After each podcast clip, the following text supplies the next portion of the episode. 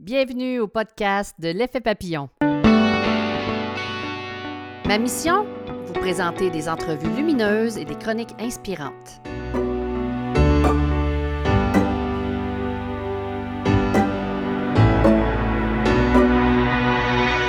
Bonjour, ici Céline Drouin.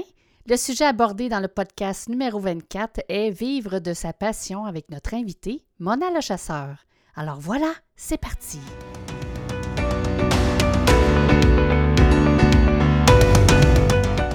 Tout à l'heure, on jacasse euh, les trois femmes ensemble, on jase de toutes nos activités. Ça va être vraiment intéressant. Je pressens qu'on va avoir une émission vraiment géniale. Donc, euh, comment ça va, Marie-Ève? Ça va super bien. Oui, oui. Oui, oui, toi, Lynn. Oui, oui, en pleine forme. Euh, écoute, l'été est arrivé, mais avec quand même avec la pluie, mais euh, on peut pas s'en plaindre. Hein? Euh, ça a été tellement long avant qu'on le, on le, on le reçoive aujourd'hui. Puis en plus, le 21 aujourd'hui, c'est la journée officielle de l'été. Oui. Et c'est la journée internationale de, de yoga. C'est pour ça qu'on a invité aussi notre invité aujourd'hui, Madame Le Chasseur, qui est vraiment une professeure en yoga. Et je vais vous la présenter un peu plus tard après notre discussion du départ. Puis, euh, donc, c'est ça. Toi, est-ce que tu fais du yoga, Marie-Ève? Oui, j'ai commencé, ça fait environ trois ans. Je te dirais que malheureusement, par exemple, dans les derniers temps, le rythme de vie a été très, très, très rapide et j'ai mis ça de côté. Mais je le ressens physiquement et mentalement que je n'en fais plus. Ça a vraiment des impacts. Euh, ça paraît, hein? Ah. L'étirement, le corps et tout ça. Moi, j'ai découvert le yoga, je dirais, par l'entremise d'une autre, euh, je dirais, spécialité qui s'appelle le Qigong. Oui. J'ai, au début, je faisais du, j'ai comme essayé chez nous un petit peu du yoga, puis là, je sais pas, ça me ça me parlait pas assez. Puis là, j'ai commencé tout doucement avec le Qigong, juste pour apprendre à faire circuler l'énergie. Puis après, j'ai découvert que le Qigong, c'est la base du yoga. Le yoga euh, prenait des mouvements du Qigong, puis ça, ça, a évolué comme ça. Donc, euh, après ça, ben j'ai eu euh, quelques cours de yoga avec privé avec une personne. Ça, c'est je trouve, c'est la meilleure façon de d'avancer rapidement. Donc, c'est vrai que ça fait du bien au corps, à l'esprit, à l'âme, à, tout, dans le fond. Je sais pas si ça fait le même effet pour ah toi. Ah oui, tout à fait.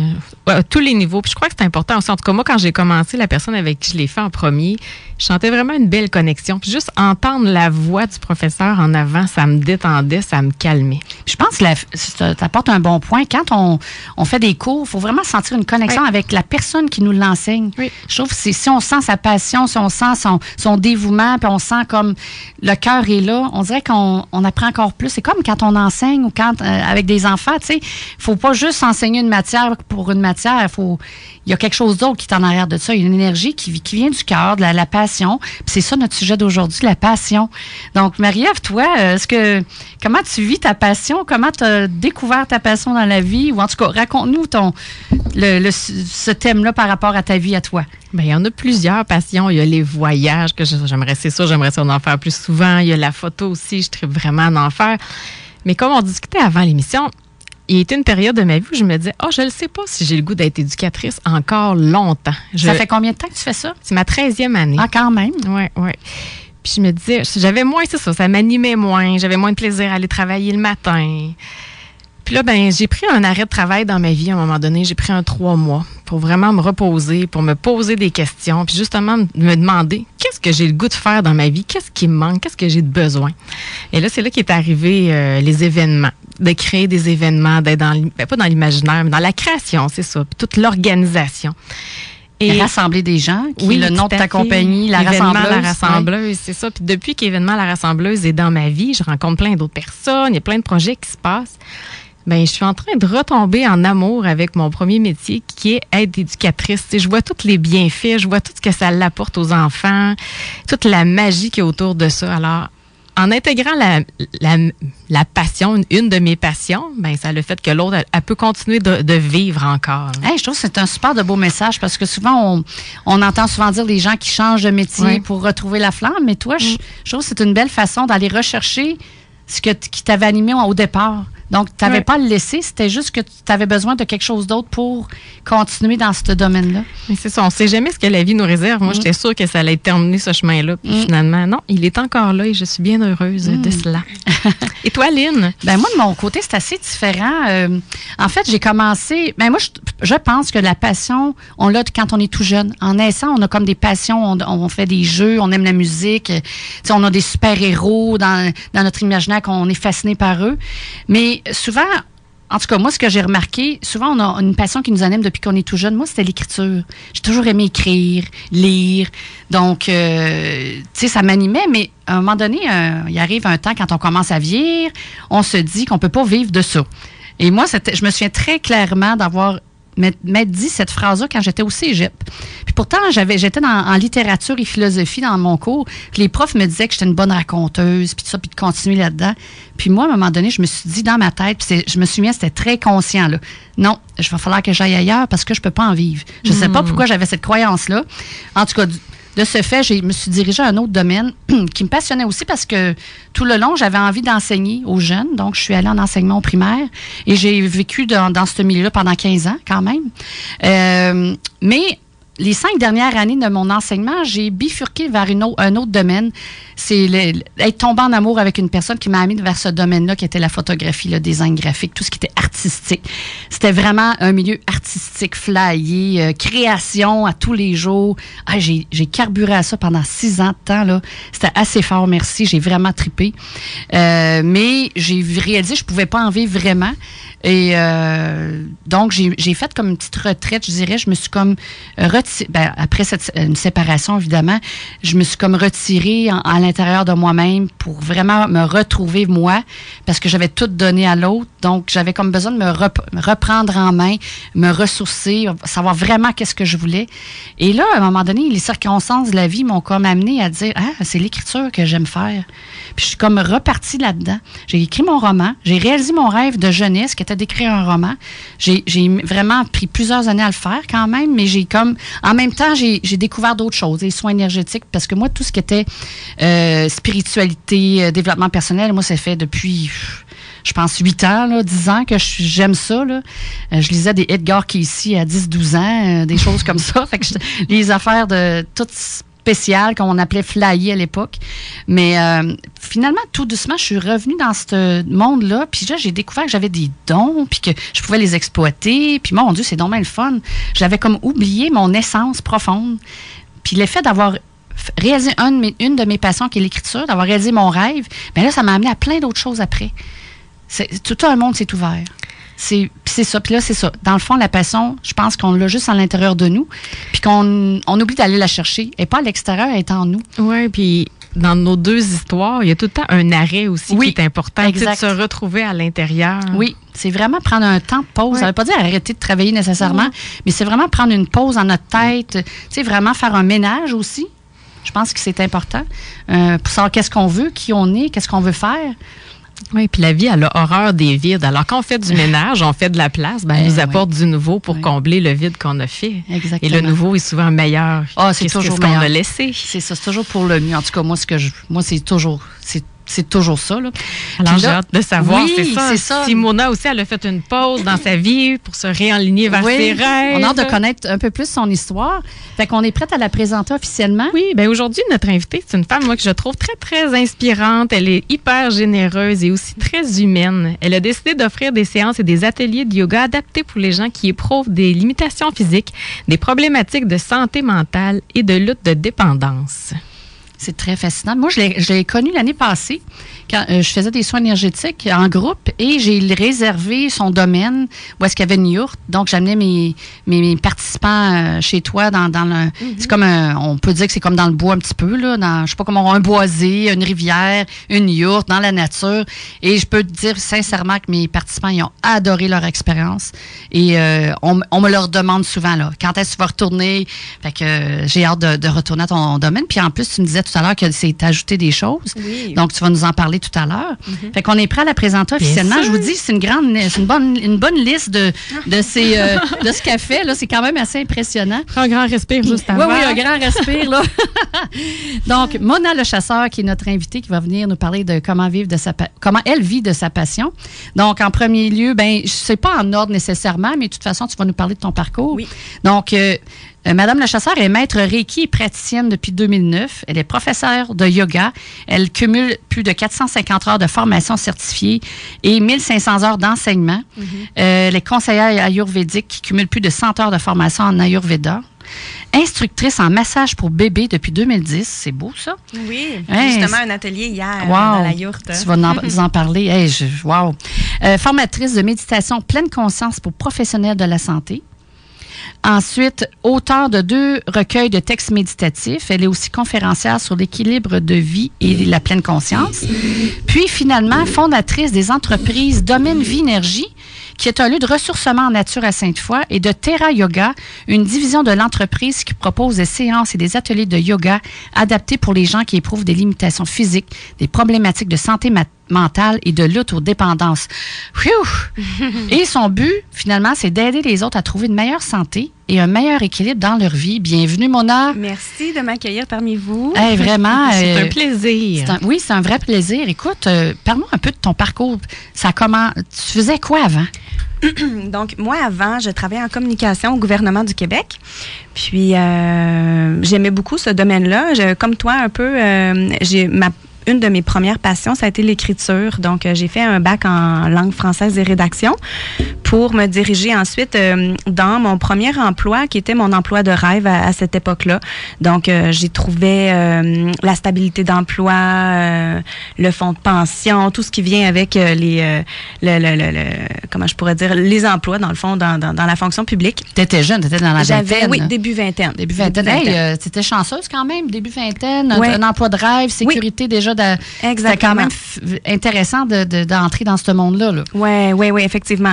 Puis, euh, je, savourais aussi. J'avais conscience de, cette possibilité-là. Puis, euh, euh, j'étais vraiment heureuse de travailler là.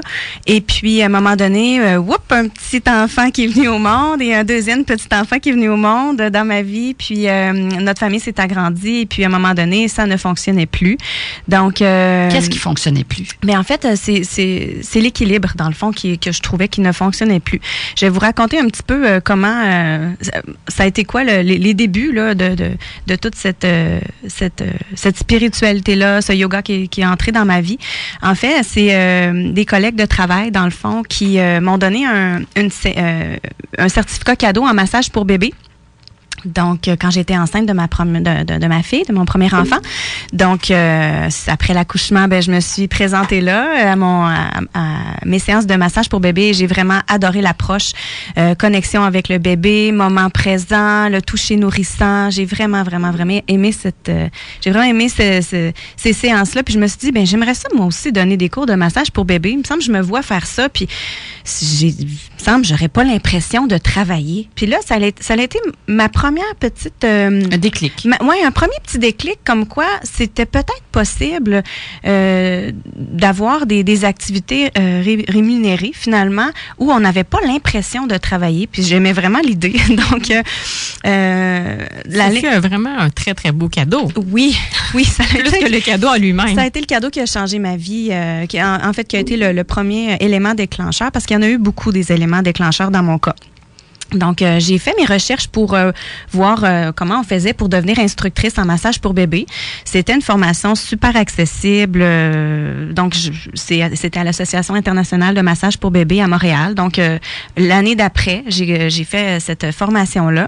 Et puis, j'ai commencé à également m'intéresser aux soins énergétiques. J'en avais reçu durant mon, mon adolescence là, dans, avec mes, mes, par mon professeur de piano qui, qui, qui faisait des soins énergétiques. Donc, parallèlement au massage bébé, ben, j'ai pris des formations aussi en soins énergétiques, en Reiki. Et ensuite de ça, euh, euh, j'ai retourné au travail et puis. Euh, Est-ce que tu faisais ça en même temps? C'est ça. Oui, j'ai toujours fait ça en même temps. Donc, j'ai commencé à offrir mes services dans, des studios de yoga euh, en massage pour bébé. Donc c'est ce que je faisais. Je, travaillais cinq jours semaine euh, au, euh, au, gouvernement, puis une fois dans la fin de semaine, j'allais donner un cours d'une heure à peu près en massage pour bébé. Et puis à un moment donné, ben le fait de travailler dans des studios de yoga, ça m'a ramené à, à, ma pratique de yoga, à être plus régulière, si je peux dire, dans ma pratique. Parce que toi, tu le pratiquais personnellement c'était in dans ma vie. J'en avais fait au cégep, j'avais arrêté. J'en avais fait en prénatal, en yoga prénatal, euh, enceinte, j'avais arrêté. C'était un petit peu in. Mais quand j'ai commencé à, travailler dans des studios de yoga pour les ateliers de massage pour bébé, ben là, c'est sûr que ça m'a reconnecté là, à ma pratique qui était de, de, plus en plus régulière. Et puis encore une fois, j'ai vu une formation de, de pour devenir professeur de yoga passé. Et puis, ça m'a vraiment allumé. Donc, j'ai fait cette formation-là et j'ai commencé à enseigner des, cours, des cours de yoga, dans le fond, dans, quelques studios à Québec. Sauf que là, j'avais deux jeunes enfants et j'avais un emploi à temps plein. Donc, euh, j'ai eu, j'ai mon, ma directrice euh, de l'époque m'a accordé euh, un quatre jours semaine pour euh, pour pouvoir euh, euh, faire la transition. Faire la transition. Ben en fait réussir à faire tout ça parce que mon conjoint aussi est entrepreneur. Donc c'est certain que il y a des horaires un petit peu atypiques. il est en construction donc il est 6 heures du matin il est parti puis fait que ça commençait à être de plus en plus difficile puis de, de marier tout ça finalement. Donc, euh, ce qui s'est passé, c'est que il y a eu de plus en plus un écart entre mon, mon bonheur euh, dans ce monde-là de yoga et euh, au travail également, parce que j'avais l'impression de plus en plus euh, dans mon travail là, au bureau là que, que, que je, tu sais, qu'on gérait des fausses urgences, puis que j'étais confinée à mon bureau beige, là, 8 heures par jour, puis cette vie-là me convenait de moins en moins. Même s'il y a des, des superbes carrières, il y a beaucoup de gens qui s'épanouissent dans ce milieu-là, euh, pour moi, ça me convenait de moins en moins, parce que de l'autre côté, j'avais tellement un sentiment, ça faisait tellement de sens ce que je faisais, euh, le bien que je pouvais apporter aux autres. Euh, c'est à un moment donné, là, il y a eu un, très, très gros écart. Je me rappelle, à un moment donné, je sors de réunion encore de, une fois ce que j'appelais des fausses urgences ou euh, l'idée là de, de répondre aux besoins de la haute direction, mais sans avoir C'est toujours pour hier. Là. Oui, c'est toujours pour hier, donc c'est ouais. toujours le, toujours en urgence finalement. C'est ça. Fait que là, j'arrive, je sors de la réunion, j'arrive à mon bureau, je reçois des courriels de gens super contents de la retraite qu'on a fait de la fin de semaine ou de, du cours de yoga. Là, je me suis dit, hey, là, là, ça n'a pas de sens. Je suis pas à ma place. Là. Je suis vraiment pas à ma place. Euh, c'est donc. Euh, là, j'ai pris conscience. Ça, ça a été un autre élément déclencheur, cette espèce de retour à mon bureau avec les courriels qui rentraient. Euh, donc, euh, j'ai laissé un petit peu euh, les, les, jours passer. Et puis, on dirait que cet élément-là m'a ouvert à la possibilité que peut-être c'était possible de vivre de sa passion. Donc, en fait, j'avais commencé à développer des, des, des choses là, dans les dernières années. Oui, je travaillais dans des studios de yoga, mais j'avais un petit groupe à la maison. J'avais commencé à louer euh, une maison ancestrale euh, à côté de chez nous pour euh, donner des cours. Donc, je commençais à monter tranquillement, pas vite, ma clientèle. Cette transition-là, tu avais encore ton emploi, puis l'autre qui s'en venait, ça a duré combien de temps, ce petit tampon-là? Ça a duré à peu près deux ans. OK. Ouais. Puis moi, je suis quelqu'un qui est comme ça. Je, je, je, suis vraiment dans la technique des petits pas. J'aime pas, j'aime pas faire des gros, des gros changements drastiques dans ma vie. Donc, euh, c'est ça. Fait que ça a été une transition excessivement longue, mais qui me convenait aussi. Est-ce que ça se faisait bien quand même, cette transition-là? Oui, deux travails, deux enfants. Oui, ça se faisait quand même bien. Euh, de plus en plus, c'est vraiment à un moment donné, euh, comme je disais, l'espèce de sentiment de, de, de, cette quête de sens que j'avais vraiment plus dans un chemin que dans l'autre. Donc, c'est tout ça là que c'est ça qui me faisait un petit peu mal là, en dedans. Là. Donc, euh, tu sentais comme tiraillé? Oui, exactement. Tu je voulais pas faire ce choix-là. Tu voulais juste comme d'aller dans une voie ouais. seulement. Puis quand on crée notre entreprise, là, c'est comme notre bébé. Là. on veut mettre du temps. Puis j'avais presque pas de temps à mettre. Là. Euh, je voulais, j'avais plein d'idées. J'étais aucunement capable. Il aurait fallu que je le fasse le soir ou la nuit là, pour, euh, pour continuer. Mais j'avais plein de belles offres, comme, comme ce matin, dans le fond, là, euh, en vous parlant euh, à la radio. J'aurais jamais pu faire ça là, il, y a, deux ans. Là. Donc, je voyais ça passer aussi, puis ça me dérangeait parce que je pouvais pas faire évoluer mon, mon, mon petit bébé entreprise comme je voulais avec la cadence que je voulais aussi. Donc euh, c'est euh, c'est comme ça que c'est comme ça que, que finalement euh, en écoutant les petits messages aussi que les gens me disaient à un moment donné en fait quand il y a eu ce déclic là, là dont je vous parlais quelques temps plus tard il y a ma massothérapeute qui me qui me dit mais pourquoi tu pars pas vraiment à ton compte là à 100 je, Puis là ben je lui ai dit ben, ben non ça se peut pas là moi là j'ai deux enfants j'ai une hypothèque j'ai, je peux pas je peux pas tout lâcher ça ça a pas de bon sens OK, c'était pas dans tes buts, c'était pas dans tes rêves à ce moment-là. Non, vraiment pas, parce que j'ai toujours eu une petite voix qui me, qui me disait la sécurité, c'est plus important, puis euh, euh, c'est pas. Puis en plus, mon, mon chum a son entreprise aussi, fait qu'il y avait ça aussi, là. Il y avait ce. ce euh, deux entreprises dans, dans une famille. Là, deux enfants? oui, c'est ça. Fait qu'il y avait tout ça. Là, j'avais beaucoup de. Tu te retenais? oui, je me retenais énormément. Donc, mais elle, elle me dit, hmm, ben, peut-être que c'est possible. Elle me fait douter. Ensuite de ça, quelques jours plus tard, il y a euh, mon voisin qui est médecin qui me dit euh, Mais pourquoi tu te pars pas à ton compte? Euh, en médecine, on a besoin de gens qui font du yoga puis qui, qui, apportent cette dimension-là. Euh, ça serait vraiment génial si tu pouvais aller plus dans les hôpitaux ou bon. Fait là, oui, là tu avais comme des messages de deux mondes complètement différents. Exactement. j'avais des messages et là, j'avais un peu choisi de m'ouvrir et de les écouter, ces messages-là. Donc, à la suite de cette discussion-là, ben, j'ai euh, appelé les ressources humaines pour savoir euh, comment ça marchait prendre une année de, de sabbatique. Et ils m'ont dit ça, ça prend sept ans d'ancienneté. Et, j'avais combien? J'avais sept ans et 33 jours. Ah, c'est bien fait la vie, hein? Alors là, je me suis dit, oh là, ça c'est un signe. Là, ça c'est un signe. C'est un autre signe, ça. Méchant gros signe. Donc euh, là, je me suis dit, OK, là, là, là, je, je, je, fais le saut, c'est un an. Donc je retrouve ma sécurité d'emploi si jamais ça marche pas, si jamais ça marche pas comme je veux ou quoi que ce soit. Donc, c'est comme ça que, que j'ai donné, euh, j'ai donné une, une démission, euh, année sabbatique, si je peux dire. Et puis, à ce moment-là, là, là en fait, on, c'était l'année passée, ça. C'était en 2016, c'était mai 2016. OK, en mai 2016, tu quittais La transition, oui. OK. Ça fait pas si longtemps. ça fait un an. non, c'est pas vrai, c'est pas vrai. C'est mai 2015 à mai 2016. Mai 2016, exactement.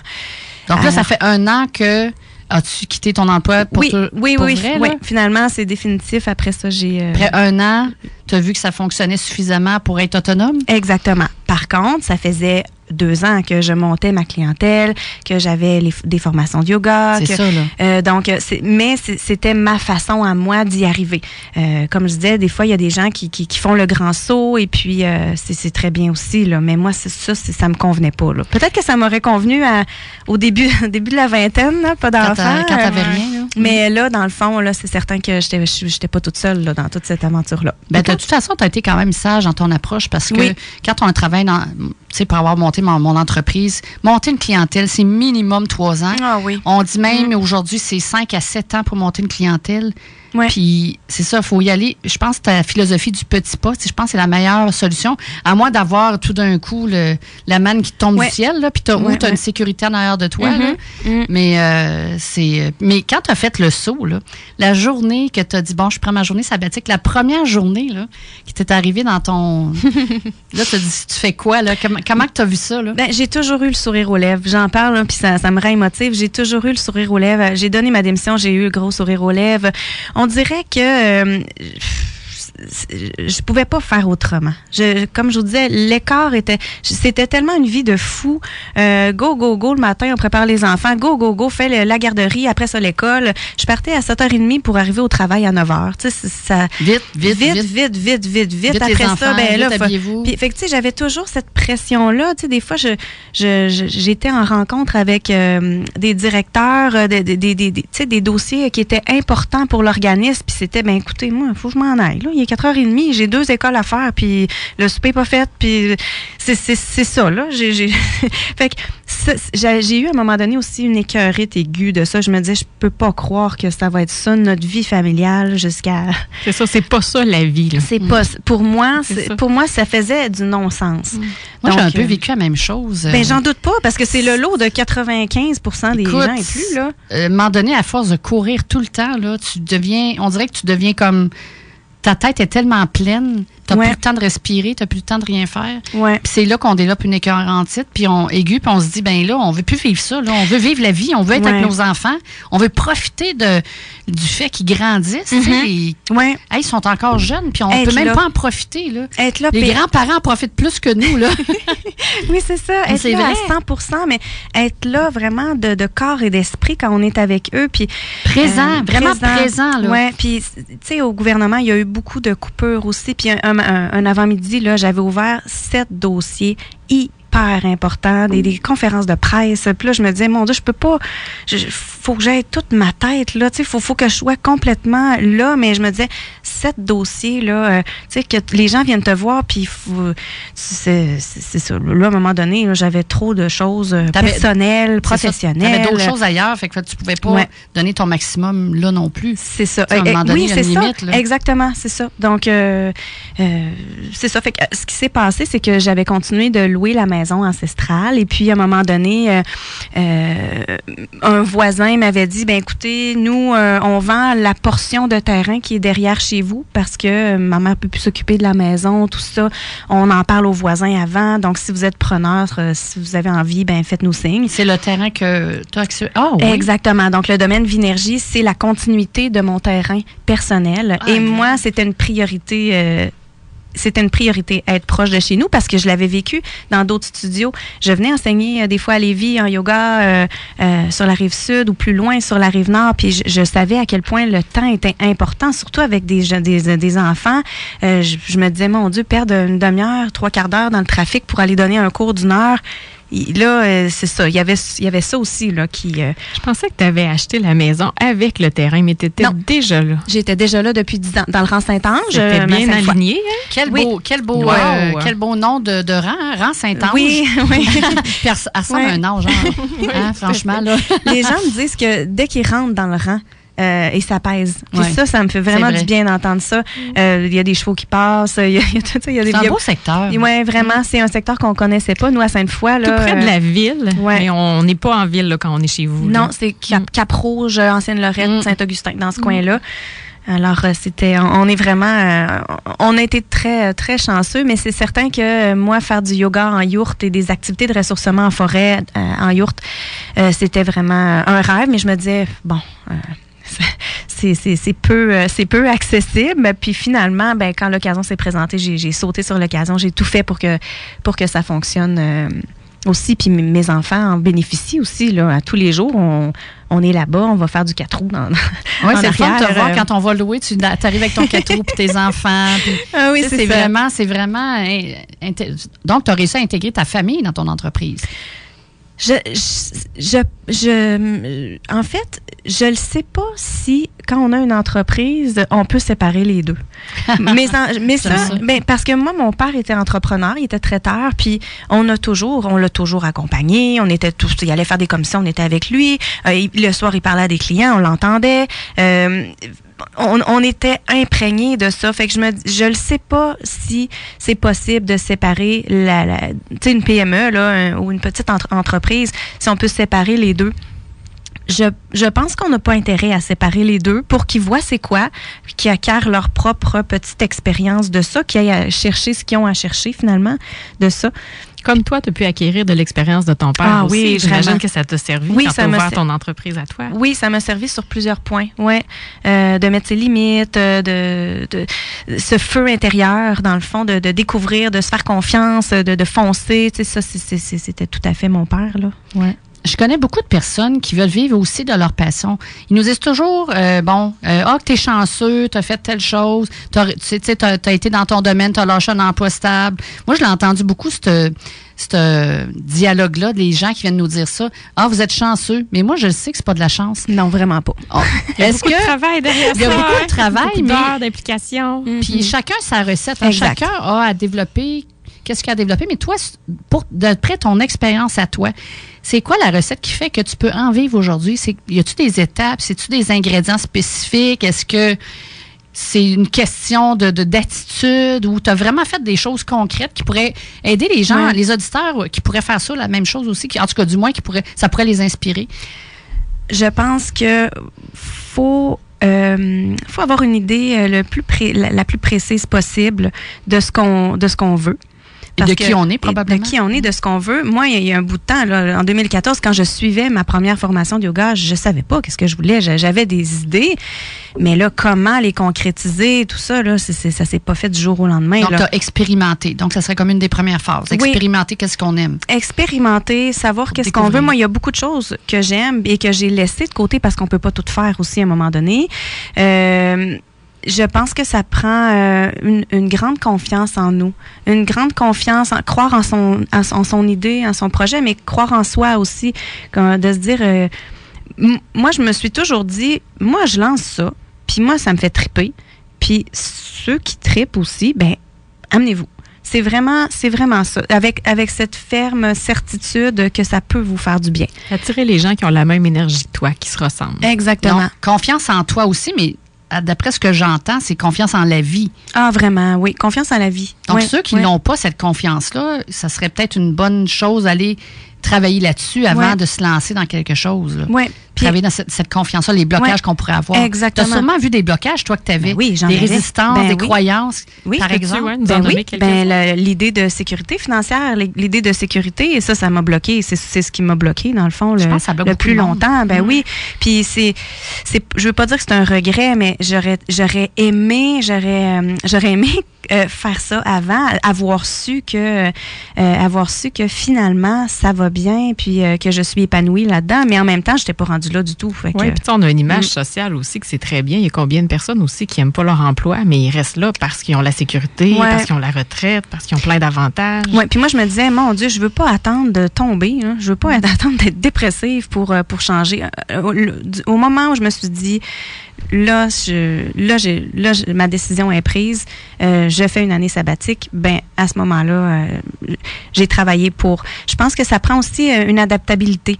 Parce que quand on est travailleur autonome ou, euh, ou entrepreneur, faut être capable de se, de se tourner sur un dizaine, comme on dit, là, parce qu'il y, y, arrive toujours des choses. Des fois, c'est des, des, de la petite gestion, mais des fois, c'est de la plus grosse gestion. Moi, chez nous, c'est une forêt que je gère. Euh, souvent, c'est ce que je dis. Je gère pas une yourte euh, toute faite, là, toute, toute propre. Là. Je gère une forêt avec un arbre qui casse, avec du déneigement. Donc, c'est, je pense que la, la mélancolie, là, la tristesse, la mélancolie ne, a peu de place. Il faut, faut être capable de se dire, OK, go, on change, on on change euh, notre... Euh, notre fusil d'épaule, on s'adapte selon les, les demandes des clients aussi. Oui, exactement, tourner vers le positif. Euh, puis je pense que pour que l'entreprise ensuite puisse avoir une croissance, ben c'est l'idée d'être visionnaire par rapport à ce qu'on à ce qu'on veut par, par rapport à la croissance qu'on veut lui, euh, lui offrir. Là. Mm. Mais j'aime l'idée quand tu dis être capable de s'adapter, ça veut dire que tu as pris les signes aussi. Mm-hmm. Parce que quand il nous arrive quelque chose, moi en tout cas c'est ce que j'ai remarqué, quand il nous arrive quelque chose de, on pourrait qualifier de négatif entre guillemets, mm-hmm. ben en fait c'est toujours pour nous faire évoluer vers quelque chose de mieux. Est-ce que c'est arrivé des choses comme ça, toi? Euh, mettons, tu disais, il faut, que je m'adapte. Là, ça marche pas ce que je, je suis en train de faire. Là. Ben, en fait, je me suis adaptée. Quand j'ai quand j'ai euh, quand j'ai été en sabbatique, dans le fond, euh, au début de ma sabbatique, tu, me disais comment tu te sentais. Euh, mm-hmm. je te disais, j'avais j'ai vraiment le sourire aux lèvres. Mm-hmm. Mais en fait, j'ai, c'est là que j'ai créé Terra Yoga, qui, qui est le yoga qui, qui se spécialise là dans les, les, les troubles de santé mentale et la lutte aux dépendances. J'ai créé cette cette entreprise là pour pouvoir m'adapter puis pour, pour, pouvoir travailler le jour parce que le domaine Vinergie, c'est vraiment des activités plus le soir, la fin de semaine. Euh, parfois, il y en a le jour, mais euh, c'est vraiment plus le soir et les fins de semaine. Puis moi, pour conserver mon équilibre, je peux pas, euh, je peux pas travailler à tous les soirs et toutes les fins de semaine. Donc, j'ai créé Terra Yoga justement pour me créer de l'emploi le, le jour, et avoir plus de yoga dans ma vie, puis pouvoir faire profiter des bienfaits du yoga et de la méditation euh, à des clientèles spécifiques qui en ont vraiment besoin là quand on, quand on lutte. C'est une bonne idée. Ben oui, la, santé mentale, la dépendance. C'est sûr que c'est des clientèles qui sont, euh, avouons-le, plus difficiles pour moi en tant que professeur parce que je dois vraiment m'adapter euh, euh des fois sur le champ là. Mais euh, mais c'est tellement des expériences incroyables. À un moment donné, j'avais donné une séance de yoga à des déficients intellectuels, mais c'était la première fois que je donnais que je donnais un cours et je je, ne pensais pas que ça allait être aussi, euh, euh, comment je pourrais dire, euh, je pensais pas que la déficience serait aussi importante. Donc, j'avais au moins 35 personnes devant moi. J'avais aucune idée de l'âge mental de ces personnes-là entre entre 20 et 65 ans. Donc, à un moment donné, je me suis dit non, là, faut vraiment que j'y aille avec mon yoga pour enfants. c'est ça qui va les, les, les, animer le plus et comme ça qu'ils vont embarquer le plus. Donc, j'ai complètement laissé de côté mon plan de cours, puis j'ai davantage connecté avec le groupe, puis c'était une méditation là aussi là. Il y avait comme ton intuition ouais exactement. Puis je me suis dit on peut pas méditer pendant trois quarts d'heure là. Ça c'est impossible là. Fait que là je leur parlais je leur ai présenté des huiles essentielles euh, tu sais on, a fait on, a vraiment adapté pour qu'ils vivent une belle séance. Puis après ça euh, euh, j'ai eu vraiment des, des, commentaires exceptionnels. Fait que c'est quoi les commentaires justement qui ressortent le plus avec ces clientèles là les hmm c'est quoi les bienfaits que ça leur apporte? Est-ce qu'ils t'en parlent? Est-ce que ben, tu le sais? Je, vous dirais que euh, le dénominateur commun là, de, la clientèle de Terra Yoga, c'est beaucoup le stress et l'anxiété. Et puis, une des branches du yoga, c'est la respiration. Donc, on va pratiquer des techniques de respiration, on va apprendre à se déposer dans le moment présent en yoga. Et je pense que c'est le bienfait qui ressort le plus. Ah, j'ai respiré. oui, de mm-hmm. respirer. J'ai pris le temps, j'ai respiré. quand on est stressé, la respiration devient tellement superficielle superficielle, euh, le yoga peut, euh, peut aider en ce sens-là. Donc, euh, la clientèle de Terra Yoga est, plutôt nerveuse, stressée. Donc, c'est le, le bienfait qui, qui ressort le plus. Mm. On dit que quand on est travailleur autonome ou quand on a une entreprise, on travaille énormément dans notre travail. Mm-hmm. Puis tu disais tout à l'heure aussi que dans ton ancien emploi, tu travaillais énormément. Ouais. Donc, tu travailles le même nombre d'heures, sinon plus. Je travaille plus, ça, oui. Donc, comment tu réussis maintenant à concilier travail, famille euh, euh, et enfants et conjoints? Est-ce que tu as l'impression de travailler? C'est exactement ça. J'ai pas l'impression de ah, travailler. je n'ai, j'ai pas, je mm. travaille derrière chez moi dans mes affaires. Je mm. choisis. C'est moi qui décide de tout. Je choisis mon temps. Je choisis sur quoi je veux mettre l'accent et l'énergie. Et puis, j'ai le sourire aux lèvres. C'est certain que, comme je disais tantôt, tu sais, euh, cet hiver, j'ai pris ma scie mécanique puis j'ai scié mon arbre, mon arbre cassé parce que c'est à moi puis c'est pas à mon chum de, tout faire ce genre de choses-là. Puis ça, me faisait plaisir de faire. Puis c'est faux de croire que tout est beau. C'est pas vrai que tout est beau. Puis ça, c'est un message vraiment que je veux donner. C'est pas, pas parce que tu te portes ton entreprise que ça va être beau tout le temps. On va avoir toujours du fun. Ben non, ben il y a des moments difficiles. Moi, il y, a des, il y a des choses, même il y a des enseignements que je fais que je trouve difficiles. J'ai eu un, il y a un groupe qui, qui m'ont euh, demandé de, de, leur enseigner en anglais, des cours de yoga en anglais. Puis j'ai une base en anglais, mais tu sais, je suis pas parfaitement bilingue. Puis ça m'a ramené à mes débuts. Là, ben qu'est-ce que qu'est-ce que je dis quand ils ont les yeux fermés euh, Qu'est-ce que c'est en anglais? Euh, Je connais mon yoga, mais le tout de, de traduire ça en anglais, c'est pas la même chose du tout. Là. Donc il y a, je, je, sors de ma zone de confort encore. Il y a quand même un lot de défis là, avoir une entreprise. Ouais, ouais. C'est le fun. On a du, on, on travaille dans ce qu'on aime, mais quand même, ça nous fait travailler sur nos, choses qui nous restent à travailler sur nous. Tantôt, tu parlais de ton insécurité. Est-ce que c'est est-ce que l'insécurité, tu l'as quand même vécu pareil dans cette année de transition-là ou même encore aujourd'hui? Est-ce que ça revient, ça? Ou tu as réussi carrément à passer à travers ça? Si, si oui, euh, comment? Je me, non, je me sens pas insécure parce que, euh, tu sais, il y a des choses que je fais qui fonctionnent super bien auxquelles j'aurais pas pu penser à ce point-là. Puis il y a des choses que... Euh, il y, a des choses que je sors qui finalement, je pensais vraiment que les gens euh, allaient euh, accrocher, puis finalement, ils accrochent pas. Des fois, euh, cet hiver, j'ai fait un atelier d'introduction à la méditation.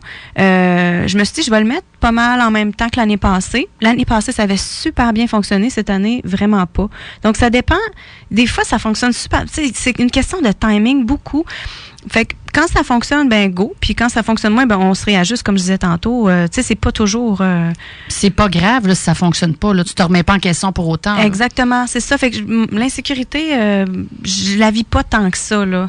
Puis à travers tout ce beau cheminement là que tu as eu, c'est quoi les forces que tu as découvert que tu as des choses que hmm. tu pensais peut-être pas que tu avais ah, autant que ça. Je dirais, euh, je pense que j'ai une force intérieure. J'ai une force de résilience. Ça, ça là, tu sais, quand, quand il se passe des choses, euh, dernièrement, j'ai eu des, des, des, petites briques qui m'ont tombé sur la tête, là, plus personnelles, des maladies euh, dans les, proches, tout ça. Puis, je, je suis pas quelqu'un qui m'apitoie sur son sort. Je suis pas quelqu'un qui est déprimé là, de nature. Fait que, puis ça, ben je le savais, mais avec tout ça, euh, les entreprises, euh, euh, c'est quand même beaucoup de, de, de, de gestion, puis d'une gestion de priorité aussi. Puis je pense que j'ai cette capacité de placer mon énergie où il faut, réfléchir, quand réfléchir et vivre aussi les émotions. je pense que ça c'est un peu ce que j'ai découvert sur toi. Ouais, exactement. Ouais.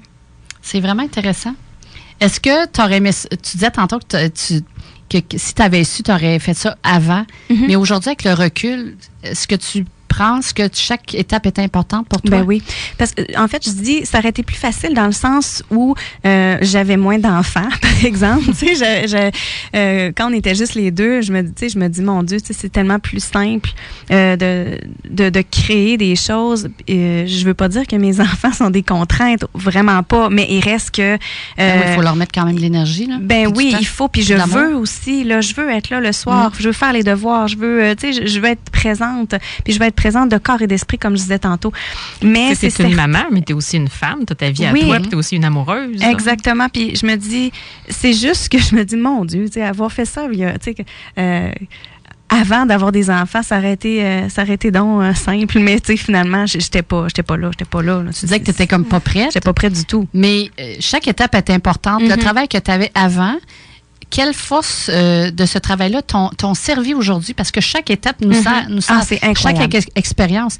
Donc, ton travail au gouvernement en communication, qu'est-ce que ça t'a apporté, ça, pour t'aider dans ta mission aujourd'hui? Ça m'a aidé énormément. Moi, je fais des, des coms tout le temps toute la j'en fais tout le temps. Mm. Je vais écrire. Moi, au gouvernement, j'ai commencé en, révision linguistique. Je faisais de la révision linguistique, puis j'écris. C'est moi qui écris mes pubs. C'est moi qui, qui, c'est moi qui, qui, les conçois aussi. Et c'est ce que je faisais. J'ai travaillé en édition au gouvernement. C'est moi qui, c'est moi qui, qui montais euh, des, des euh, comment je pourrais dire, euh, des, des, des documents là je faisais des plans de communication, mais ben là j'ai fait pour moi mes plans de communication aujourd'hui. Ben c'est qui ma c'est qui ma clientèle cible, euh, c'est qui euh, en fait euh, quel message je veux leur donner, pourquoi, c'est quoi mon angle de traitement, ça va être quoi mes, mes, outils de communication que je vais utiliser pour rejoindre mon, mon public cible? Puis fait que tout ça là c'est c'est c'est de l'art. un grand bagage. Ah, ben, c'est un excellent bagage pour un entrepreneur. Mm. Donc fallait que tu passes par là, Probablement. Ouais, on t'a comme guidé vers là pour que tu puisses prendre ton expansion après dans tes propres choses. Exactement. Ouais, fait que c'est euh, non ça là, euh, j'ai appris, ça a été une une école exceptionnelle. Je pense. Ça a été une des meilleures écoles. Le gouvernement, tu sais, euh, au niveau des communications, c'est très strict. On, doit vraiment, même en révision linguistique, on doit, on, révise pas là. Ah oui, ça c'est les dictionnaires, mais c'est la langue française aussi, le fils de la langue française. Euh, c'est les normes. C'est les normes. C'est les normes aussi de, de, des normes graphiques aussi. Donc, euh, donc tu as tout ça dans ton entreprise. Donc toutes tes communications, ton visuel, c'est important. Exactement. Pour, pour voir que, attirer le, regard des gens dans oui, un sens. Je le sais que c'est important parce que je l'ai appris. Mm. Voyez-vous? Puis ce que je suis pas capable de faire, ben je le donne. Je, tu sais, moi, je, je m'improviserai pas graphiste, là, je suis pas graphiste. Mais euh, c'est ça. Dans le fond, ce que les euh, tout ce qui est euh, paperasse, impôts, tout ça, là, tu sais, moi, je j'ai pas vraiment pas cette force-là. Donc, je vais je vais le donner à des gens qui qui, qui, aiment ça, puis qui ont cette force-là. Donc, c'est ça le. Je pense que c'est un autre secret, ça. Quand on travaille à notre compte, on a toujours l'impression de toujours euh, d'être obligé de tout faire. Mm-hmm. Mais il ne faut pas hésiter à, à donner aux autres euh, un aspect du travail qu'on est moins habile, disons, qu'on pourrait faire, mais ça nous prendrait un temps fou. Exactement, c'est ça. Il y a des choses qui valent la peine de faire, puis il y a des choses que, que c'est, on, a intérêt à, à, laisser aller pour. Euh, donc, c'est qu'est-ce qu'on laisse aller? Ceux-là, le, les éléments qu'on a moins de facilité ou qu'on aime moins? Ben, oui, les, les, les éléments qu'on aime moins, les éléments qu'on a moins de facilité. Puis, je vous dirais, les éléments qu'on se sent le moins bien de faire. Tu sais, là, quand on a une énergie négative, tu sais, là, l'espèce d'énergie, là, euh, euh, qui vient de la frustration. oui, c'est ça. Oh ben, non, faut pas que je fasse ça, ce matin. C'est ça, mais ça reste dans l'entreprise. Ça, moi, j'y crois beaucoup. Fait que je me dis, mon Dieu, si, euh, je sais pas, mais quelqu'un qui veut faire euh, son site web ou quelqu'un qui veut faire une pub, puis euh, que ça y prend trois heures et plus. qui est frustré. Qui est frustré, puis après ça, ben, il s'en va envoyer ça at large, dans le fond, mhm. aux Avec l'énergie de la frustration. ben, j'ai l'impression que ça reste, là. Fait mhm. que euh, Donc, surtout des choses qu'on n'aime pas, que ça nous frustre. Oui. Puis, il y en a beaucoup qui vont dire, ouais, mais ça coûte cher. C'est vrai que ça coûte cher, c'est vrai, sauf qu'en même temps, euh, tu vas le dépenser en temps, puis euh, ça sera pas aussi beau. Parce que c'est. Voilà, tu recommences un an plus tard. Ben oui, c'est ça. Ça sera pas aussi beau que quelqu'un qu'un professionnel, que si un professionnel qui le fait. Au même titre que pour ce que tu maîtrises, c'est la même chose. Un prof de yoga, quelqu'un qui enseigne le yoga, qui n'a pas de formation en yoga, ben c'est la même idée là. Tu sais, donc euh, je pense que peu importe peu importe ce qu'on fait, euh, c'est de se concentrer sur nos forces. Puis oui, peut-être maîtriser un peu, euh, nos défis, mm-hmm. là, mais euh, dans la mesure où on peut. Il y a des choses qu'on apprend. Moi, j'ai appris énormément. Là. c'est moi qui ai fait mon site web parce que ça coûtait excessivement cher faire un site web. Mais tu aimais ça le faire, je suppose. Exactement. ça demande la rédaction, un plan. C'est en plein ça. c'est en plein ça. Fait que, mais tu intégrer tout ça dans un site web, c'était la première fois. Puis aujourd'hui, je, je, suis très à l'aise de, de, de, modifier mon site web. Là, j'ai pas toujours besoin de demander à quelqu'un. Fait que il y a des, il y a des éléments euh, sur lesquels il est bon de travailler, je trouve, quand, sur nos faiblesses, là, si on peut dire. Mais euh, mais je pense que c'est ça. Faut, faut être capable d'avoir un recul puis de se dire bon ben est-ce que j'ai intérêt à forcer pour l'apprendre? Euh, donc c'est ça. Puis avant d'entreprendre ce grand changement de vie-là, est-ce qu'il y a des choses que tu aurais aimé savoir, en être informé Est-ce que tu as des conseils à donner aux gens? Mais moi, souvent, ce que j'entends, des gens qui ont pas d'entreprise, ils ont l'impression que c'est facile parce que c'est on travaille pour soi. Puis c'est vraiment euh, donc ils, ils, se demandent s'ils vont pas partir en affaires pour que ce soit un peu plus euh, facile dans leur vie. Mais il y a peut-être des éléments qui vont être plus faciles. L'horaire, par exemple, s'ils ils vont s'ils pensent plus à comment je pourrais dire s'ils pensent avoir un meilleur horaire, peut-être que ça va être possible. Mais euh, ça va être difficile sur beaucoup de choses aussi. Là. Donc, euh, je veux vraiment défaire l'idée que c'est facile et que tout va bien aller parce que c'est pas vrai il y a des éléments qui vont être beaucoup plus faciles. Moi, je me je m'épanouis 100 fois plus. C'est même pas à comparer là. Euh, maintenant que j'ai mon entreprise, mais il y a cette réalité là aussi. Puis je pense que c'est d'en parler. Si vous avez cette idée là de partir à votre compte, c'est d'en parler à des gens qui sont déjà à leur compte peut-être dans le même domaine que vous ou euh, similaire. Puis avoir des mentors, des inspirations. Oui, ouais, c'est une bonne chose. Puis ton, quand tu as fait le, saut, là, ton entourage, comment ils ont pris ça, ce, ce, mm-hmm. ce mouvement-là, ce changement-là dans ta vie? As-tu l'appui de pas mal tout le monde? Mm, non, pas vraiment. Hein? Je vous dirais que euh, juste de devenir prof de yoga, moi, si j'avais entendu, si j'avais écouté les gens, je serais pas prof de yoga aujourd'hui. Là. Dans ce temps-là, c'était ésotérique. Euh, mais comment tu vas faire avec deux, deux enfants? De ton emploi, qu'est-ce que ça te donne? Il n'y a rien que j'ai pas entendu. Je vous dirais que dans tout, tout, tout mon entourage, il y a peut-être deux, trois personnes qui me disaient T'aimes ça? Ben go, vas-y, ah, fonce. trois personnes. Ah oui, vraiment. Là. Puis après ça, ben euh, c'était. Euh, Mais qu'est-ce qui t'a fait? Parce qu'il y a plusieurs que s'ils entendraient ça, ils ne le feraient pas. Là. Oui. Mais toi, il fallait vraiment que tu aies une comme une, force intérieure pour passer à travers ces commentaires-là. Quand tu me demandais tantôt qu'est-ce que j'ai appris, ben c'est ça, cette force intérieure, cette ténacité, cette force intérieure-là de dire c'est moi, choisi, tu t'es moi en premier. Ouais, c'est moi la la mieux placée pour savoir qu'est-ce que j'aime, qu'est-ce que je veux. Puis ton opinion là est aussi valable que la mienne. Euh, en fait, la mienne c'est la vraie. Dans le fond, c'est mon authenticité, c'est mon cœur. Euh, c'est difficile des fois de, de, de suivre son cœur puis suivre sa tête. Moi, je dis toujours, ça prend un équilibre aussi entre les deux. On peut pas euh, toute notre vie suivre juste notre cœur ou toute notre vie suivre juste notre tête. Mais c'est d'essayer dans notre vie de d'avoir un équilibre entre ces deux euh, entre ces deux petites voix là qui veulent leur place finalement là. Moi euh, quand j'étais au gouvernement ben à un moment donné la voix de mon cœur me disait hey, euh, là là je veux plus de place là. Écoute-moi un peu plus là. Donc c'est la, la voix de ce que tu es vraiment, c'est ton authenticité qui parle finalement là, c'est tes tripes là. Fait que ça valait la peine. C'est un très beau message pour ceux qui, qui s'empêchent euh, ou qui ont peur du regard des autres, de ce mm-hmm. que les autres vont dire. Ouais. Donc, mais il faut faire fi de ça. Là. Ben, moi, là-dessus, ça, euh, ce que les autres vont dire, là, ça, ça me. Ça, j'ai pas le temps. J'ai pas, j'ai pas, pas, le temps. j'ai pas le temps de penser à ça. Là. J'ai, j'ai mes affaires, puis je, je veux pas commencer à, à faire ça parce que ça, des messages négatifs de toute façon. Ben, c'est, c'est, puis ça, c'est ce que je dis souvent en soins énergétiques. Quand je fais des soins énergétiques, de pas avoir tu sais, quand on a un projet, une idée, ben quand on est prêt à la verbaliser cette idée-là, là, faut pas avoir d'attente. Surtout si on n'a jamais eu de, de, réponse positive de notre famille, par exemple, ou de, de, de, de notre entourage oh, puis là, c'est la fille de com qui dit ça, là, tu sais, de se retenir un peu, mais de, il eh, faut en parler aux personnes qui vont nous propulser vers le haut. C'est ça que j'allais dire. C'est pas d'en parler à tout le monde, c'est d'en parler aux bonnes personnes. Parce qu'on va avoir les projections de tout le monde, les peurs de tout le monde. Puis moi, j'en ai eu, là, c'est incroyable. Moi, ce que je trouve plate de mon cheminement, c'est que ça a été difficile, tu sais, de, comme tu disais, de monter la clientèle. Ça a été beaucoup de, de travail et d'efforts. Puis un coup que c'est fait, ben là, tiens, les gens trouvent ça. Euh, ah, ben, écoute, donc, une bonne idée. Finalement, c'est une bonne idée.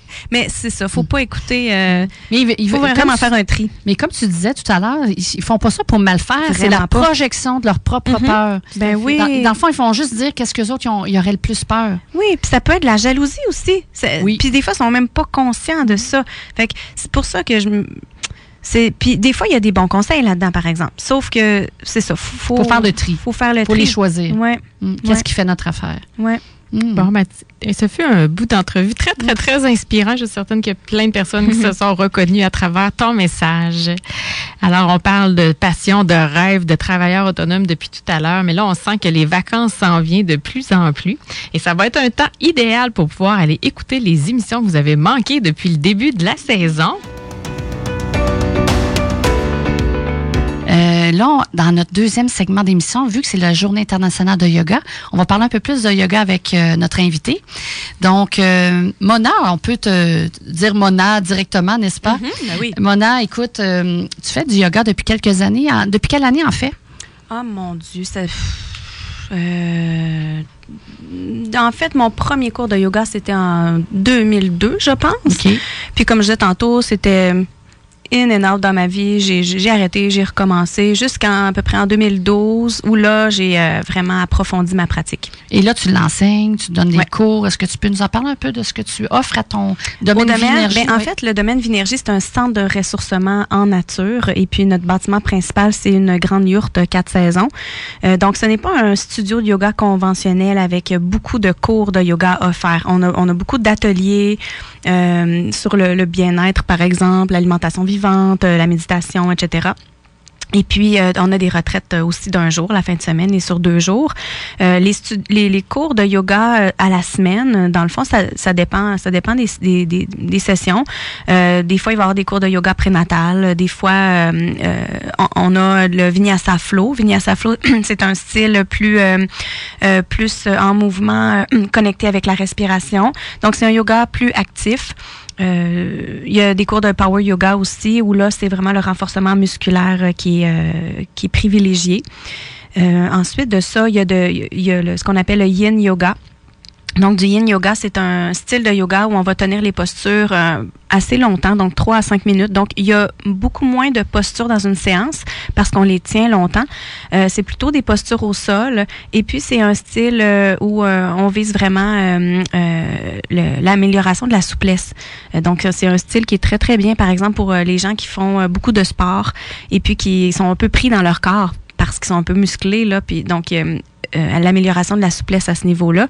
Euh, ou les gens qui ont de la misère à se déposer aussi. Tu sais, les gens stressés, anxieux, le yin yoga va leur faire du bien à ce niveau-là. Euh, essayer aussi de...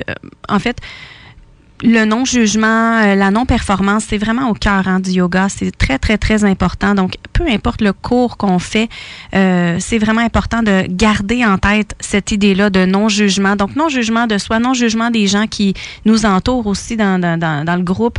Euh, donc, quand on a des petites, tu sais, des, petits discours là, du genre, bon, je suis pas capable, comment ça que je suis pas capable aujourd'hui, ou comment ça qu'elle est capable à côté de moi, puis moi, je suis pas capable. On veut vraiment pas avoir ça.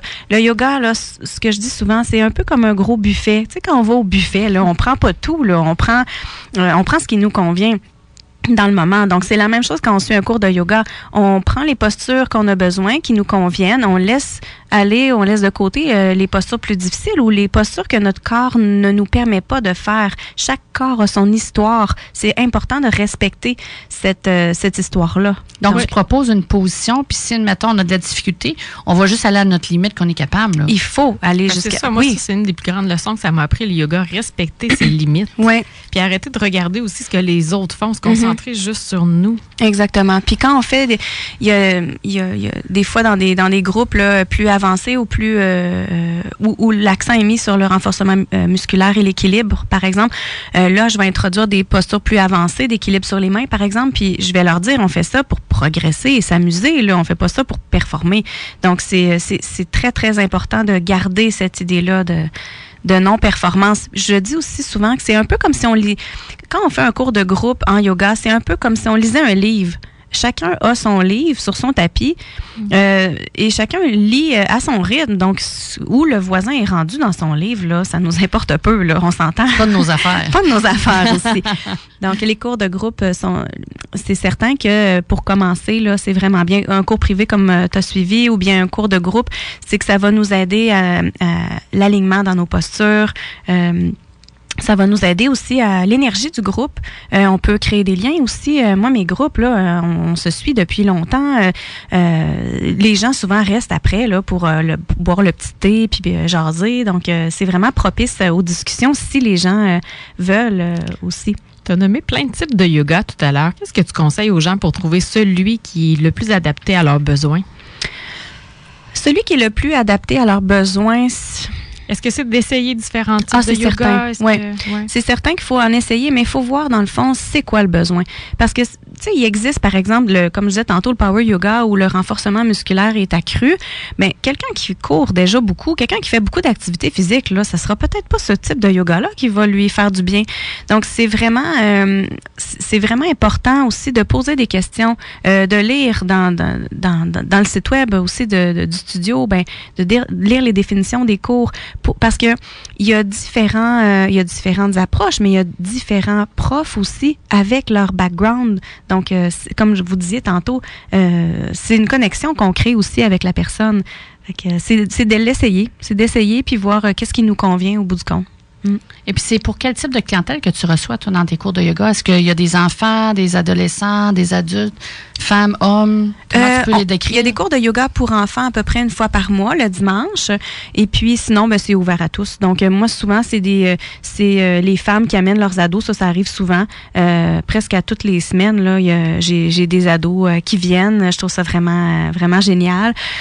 sinon, c'est vraiment... Est-ce qu'ils embarquent, les ados? Est-ce qu'ils se laissent aller? Ah, oui, oui, oui, il y a pas... C'est des ados qui ont le goût d'en faire aussi. C'est pas des ados qui sont tirés par la main. Puis Exactement. Non, non, ils, non, ils suivent vraiment. puis il y a, il y a des hommes aussi, parce que les, c'est aussi bénéfique pour les hommes que pour les femmes. Donc, il y en a moins, par exemple, malheureusement, mais... Ah, ça s'en vient de plus en plus. Oui, c'est ça, il y en a de plus en plus. Mais je vous dirais, je, je vais donner des cours aussi.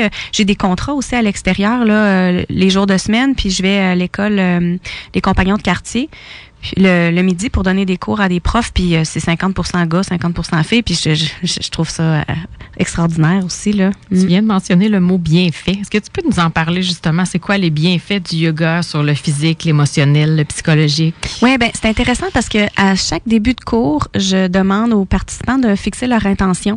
Donc, tu sais, de se demander à eux-mêmes, bon, qu'est-ce que le yoga peut m'apporter aujourd'hui? Et euh, dans les bienfaits, il y en, a plusieurs. Tu sais, ça peut être euh, l'idée de, de, se détendre, l'idée de prendre une pause du moment présent. Euh, il y a plein de bienfaits psychologiques et physiques aussi. Donc, euh, prendre une pause du quotidien, des fois sortir de la maison pour mieux revenir après, prendre un temps pour soi. Euh, diminuer euh, l'anxiété, diminuer le stress, euh, se permettre des fois de d'être tout simplement et de ne plus faire. Donc ça c'est un autre bienfait. Puis là j'ai même pas parlé des bienfaits physiques. Le, yoga il a vraiment une profondeur. puis je vais vous expliquer pourquoi un petit peu plus tard là. Mais dans les bienfaits physiques, c'est l'amélioration de la souplesse. Puis ça faut être patient parce que c'est millimètre par millimètre la souplesse. mais une chose est certaine, on on n'a pas besoin d'être souple pour faire du yoga. Ça, souvent, j'entends ça. J'aime ça que tu le spécifies. oui. Mm. Non, non, le yoga amène la souplesse, mais il faut le voir vraiment une souplesse de corps et d'esprit. Donc ça, c'est super important. Euh, le yoga, physiquement aussi, va apporter un meilleur équilibre. On va travailler les muscles stabilisateurs du corps Pensez à la posture de l'arbre, par exemple, avec euh, le pied sur la jambe. Mais il y a plusieurs alternatives aussi. Il y a l'alternative de laisser les, orteils au sol, monter le pied un petit peu, monter le pied un, peu plus. Il y a toujours des alternatives qu'on peut faire pour euh, vivre la posture et non juste faire la posture. Donc, euh, chaque posture va travailler un chakra aussi, un centre énergétique. donc, ça, c'est un autre bienfait aussi.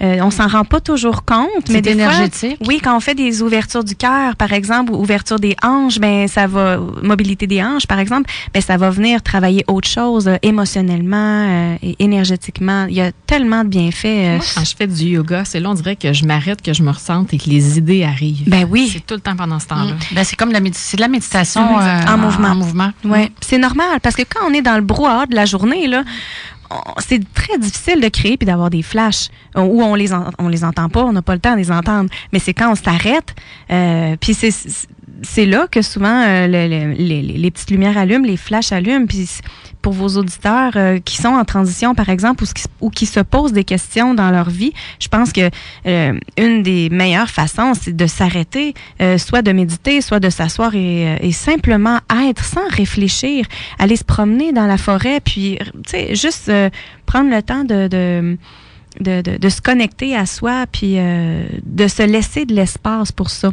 on est tellement habitué dans une course à, faire pour mhm. être. Euh, mais ça doit faire partie d'une étape d'évolution aussi. Là. Mais euh, on ne prend plus le temps de juste être. J'aime beaucoup ce mot-là, être, tout simplement. Oui, ben en fait, ça, je, le dis souvent en, en Shavasana. Le Shavasana, c'est la dernière posture qu'on fait dans une, dans une séance de yoga. On est couché au sol, sur le dos. Euh, on a les mains tournées vers le ciel et puis on fait rien. on, ne bouge pas. Puis souvent, ce que je vais dire aux gens, c'est permettez-vous d'être tout simplement. Permettez-vous de ralentir le mental, de, de, de, ne plus faire, mais d'être. D'être dans votre plus simple expression, euh, d'être euh, même euh, dans le visage, je leur dis, de, détendre, détendre la mâchoire, détendre les joues, détendre le front, de se permettre de, ne plus avoir d'expression au, visage. C'est vraiment là d'être dans sa plus pure expression. Ça doit être difficile même pour certaines personnes d'être dans cet état-là, de ne rien faire, de se mettre vraiment au neutre. Ouais. Oui, puis ça s'apprend, par exemple, parce que quand les gens commencent à faire du yoga, là, le 3-4 minutes de Shavasana, des fois, ils disent, ah, mais là, je n'ai pas besoin, je vais me relever, puis euh, je vais partir, mais c'est pas comme ça que ça fonctionne. faut se je leur dis que euh, cette posture-là, c'est la posture la plus importante parce que c'est celle-là qui permet d'intégrer les bienfaits des autres postures. C'est d'aller à la rencontre de soi aussi quand on fait ça. Mm-hmm. Vraiment, ouais. Est-ce qu'on doit le pratiquer régulièrement? Est-ce qu'il y a un nombre de fois par semaine, un nombre d'heures euh, pour que ce soit mm-hmm. vraiment bénéfique? Est-ce qu'on doit faire vraiment, mettons qu'on décide d'en faire à la maison? Est-ce que je mm-hmm. dois en faire absolument une heure aussi? Je fais quelques postures puis je peux déjà sentir les bienfaits? Ça, c'est toujours la question qu'on se fait poser. Hein. Moi, je vous dirais, euh, ce qui est important, c'est la qualité de la pratique. C'est sûr que euh, je, ne vous cacherai pas qu'une pratique à tous les jours, comme la méditation, c'est certain que c'est l'idéal. C'est comme n'importe quoi. Plus que vous allez pratiquer, plus vous allez vivre les bienfaits, plus vous allez vous, plus vous allez sentir les bienfaits dans votre corps euh, et dans votre tête aussi. Mais euh, c'est certain que, comme on se disait tantôt, avec la vie qu'on vit, des fois, on n'a pas toujours le temps.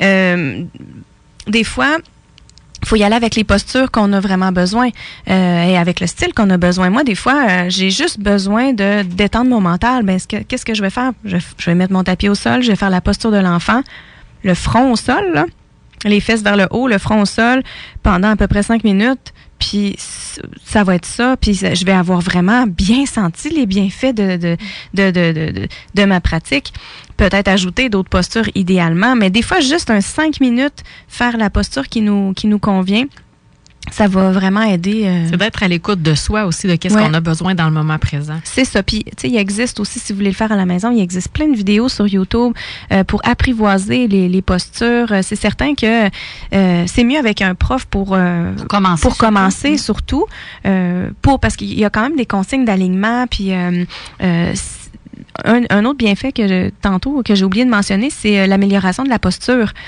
Mais pour améliorer notre posture, ben faut euh, faut savoir comment se placer là dans les postures. Donc euh, c'est ça. Mm. Est-ce que tu nous recommandes de faire ça un nombre, tu sais, tu disais tantôt à tous les jours idéalement, mais mm-hmm. c'est quoi, une demi-heure? Mettons, tu disais cinq minutes, mais mettons qu'on voudrait la pratiquer régulièrement. Ouais, ben, une séance, normalement, ça dure à peu près une heure, là. Fait qu'idéalement, euh, une séance d'une heure, ça serait, ça serait vraiment génial, ça, c'est tous les jours, là. Mm. Ouais. Mais il y en a qui pratiquent plus, là. Est-ce qu'il y a un moment qui est meilleur? Le matin, en le plein milieu de la journée, le soir, on se coucher? J'ai envie de dire que le meilleur moment, c'est le meilleur que vous, que, que vous pouvez entrer dans votre horaire. C'est vraiment ça. Moi, je me lève euh, tous les matins à 5h15 pour faire ma méditation pendant 45 minutes. Puis puis j'ai pas d'autre temps que ça. Euh, après ça, c'est impossible pour moi de commencer à faire un yoga euh, qui va vraiment m'apporter des bienfaits euh, entre 7h et 7h30 ou 7h et 8h. Je, m'occupe de mes enfants. Il faut vraiment faut trouver un, un, moment dans sa routine quotidienne pour l'intégrer. Puis comme, vous pouvez commencer avec 15 minutes par jour, une demi-heure, monter de plus en plus. Mais le moment de la journée, c'est le moment qui est le mieux pour vous. Moi, mon yoga, moi, j'ai de la misère, moi, à faire du yoga le matin. On dirait que mon corps est trop endormi, mais le soir, ça va super bien. Fait que je fais ma pratique de yoga le soir. Donc, ça dépend vraiment de chaque personne, mais l'important, c'est de l'intégrer. Euh, c'est vraiment de l'intégrer à sa routine. si on le fait le soir, ça ne nous empêche pas de nous endormir après? Encore là, ça dépend des gens. OK. C'est ça. Il faut vraiment s'écouter dans ce cas-là. Exactement. Puis, euh, faire des, postures de yin yoga, par exemple, normalement, ça, au contraire, ça va vous amener vers un meilleur sommeil. Si vous intégrez des respirations aussi euh, à l'intérieur, ça va vraiment vous détendre, là. Fait que, au contraire. Puis, quel matériel tu recommandes aux gens d'avoir pour commencer à pratiquer le yoga? Il y a beaucoup de matériel. Euh, le matériel. Euh, un tapis? En fait, euh, j'ai envie de vous dire là, des fois là, la plus simple, dans la plus simple expression, vous pourriez faire du yoga dehors avec rien là, mm. pas de tapis, dans, à la plage. Euh, vous pourriez intégrer le yoga là. Le yoga, c'est comme une philosophie de vie aussi. Là, on parle, on est vraiment dans les postures, qui est une autre branche du yoga.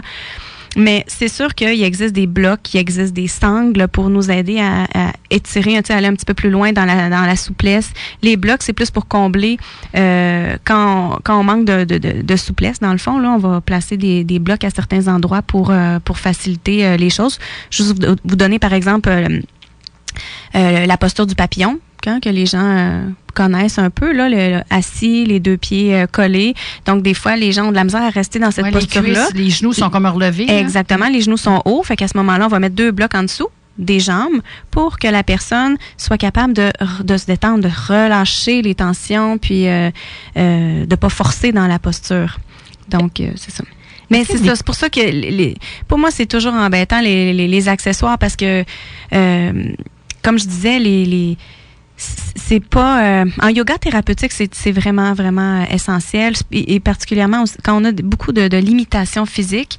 Mais euh, à ce moment-là tu rendu là ça prendrait le prof qui vient avec là, pour euh, savoir vraiment comment les utiliser ces accessoires là mais vous pourriez faire votre yoga sans sans accessoires là si vous avez vraiment pas de limitation physique ou quoi que ce soit le, les accessoires sont, sont très très bien mais faut faut apprendre comment les utiliser puis, puis les tapis as-tu des qualités meilleur que d'autres? Ah Qu'est-ce que tu suggères? Sûr. Ah oui, vraiment. Le tapis, ça dépend de, du style de yoga qu'on va pratiquer. Moi, je trouve, il y a des tapis qui sont très adhérents. Donc, euh, pour les, les, les, yogas actifs, euh, on va privilégier ça parce qu'il y a certaines postures où on a les, les, fesses en l'air, les mains au sol, et puis ça va vraiment pas bien quand nos mains glissent sur le tapis. Donc, euh, puis il existe aussi des tapis très, très minces. Euh, il, existe des tapis de voyage. Il existe des tapis très épais. Donc, quand on pratique un yoga plus doux, plus méditatif, on est souvent assis au sol. Donc, un yoga un peu plus épais, un, tapis un peu plus épais, ça va être euh, à privilégier. Donc, c'est l'idée d'en essayer, puis de voir qu'est-ce qui nous convient le mieux. Mais c'est certain que euh, une qualité, c'est comme n'importe quoi. Là. Quand, quand le tapis euh, et de, de, meilleure qualité, ben c'est certain que ça va, ça va, ça va paraître là. Va. Comment on fait pour savoir s'il y a un prix associé à une qualité ben, Il faut le demander à des gens qui connaissent ça. Je veux pas te nommer de, de marque là, mais, euh, je, je, pense que faut, euh, euh, c'est de le mentionner dans le fond. dans, les studios de yoga, ils connaissent très bien leur leur, les, toutes les marques là, on les connaît là. Fait qu'il y a des marques qui sont vraiment mieux que d'autres parce que sinon le tapis il va se il va tout s'égrener quand, quand c'est euh, de moins bonne qualité. Là. OK. Mm. Fait que c'est tannant. Ça vaut la peine d'investir un petit peu plus. Ben oui, ça vaut la peine. C'est, ça dure longtemps, sur un tapis comme ça? Ben oui, ça dure longtemps. Ouais. Mm. Est-ce que c'est bon le yoga pour tout le monde ou si ça prend une certaine condition physique pour pouvoir le pratiquer? Parce que là, tu en fais avec des gens qui ont des limitations physiques, justement. Euh, je vous dirais que le yoga, c'est pour tout le monde. Puis je vais vous expliquer pourquoi. Euh, le yoga, en fait, c'est huit branches. Hein. Le, le, le fondament. En fait, celui qui a codifié le yoga, c'est Patanjali. Il y a environ entre... Euh, moins 500 ans avant Jésus-Christ et 500 ans après Jésus-Christ. On n'a pas de date fixe, mais c'est Patanjali qui a codifié le yoga, euh, les yoga sutras qu'on appelle. Et puis, euh, c'est vraiment des, phrases qui dit, dans le fond, c'est quoi le yoga? Et, et c'est quand on suit une formation de yoga, ben c'est ça qui est enseigné. Et puis dans ces huit branches-là, il y en a seulement une où il est question des postures. Donc là, on a oh. parlé dans les dix dernières minutes de des postures? Ah, ouais. Mais, les dans notre tête, c'est ça, le yoga. Hein? ben oui, c'est ben, quoi les autres C'est dans notre tête de, Nord-Américain. Hmm. Euh, parce que c'est pas comme ça, là. Euh, donc, en fait, il y a les autres branches, euh, il y a la respiration, donc les respirations conscientes. Donc, une respiration, ça peut être, si vous voulez le faire à la maison, là, ça peut être d'inspirer pendant cinq secondes et d'expirer pendant cinq secondes. Donc, de suivre une certaine vague, un flot de respiration. Donc, 5 secondes inspire, 5 secondes expire. Euh, de se concentrer sur cette respiration-là. Et, euh, juste ça, on fait déjà du yoga, là, juste ben, en respirant comme en fait, En pratiquant des respirations conscientes, on, on est en yoga, on fait du ah, yoga. Donc, vous pourriez être assis sur votre chaise à pratiquer. Donc, vous pratiquez des pranayamas qu'on appelle. Euh, donc, ça, c'est une branche du yoga. Il y a euh, le focus dans la vie aussi, le, le, la concentration, qui est une autre branche du yoga. Il y a la méditation qui est une autre branche du yoga. Euh, il y a l'idée du respect de l'environnement, le respect de, de, son corps, mais respect de ce qui nous entoure aussi. Ça, c'est l'idée peut-être un peu plus grano du yoga.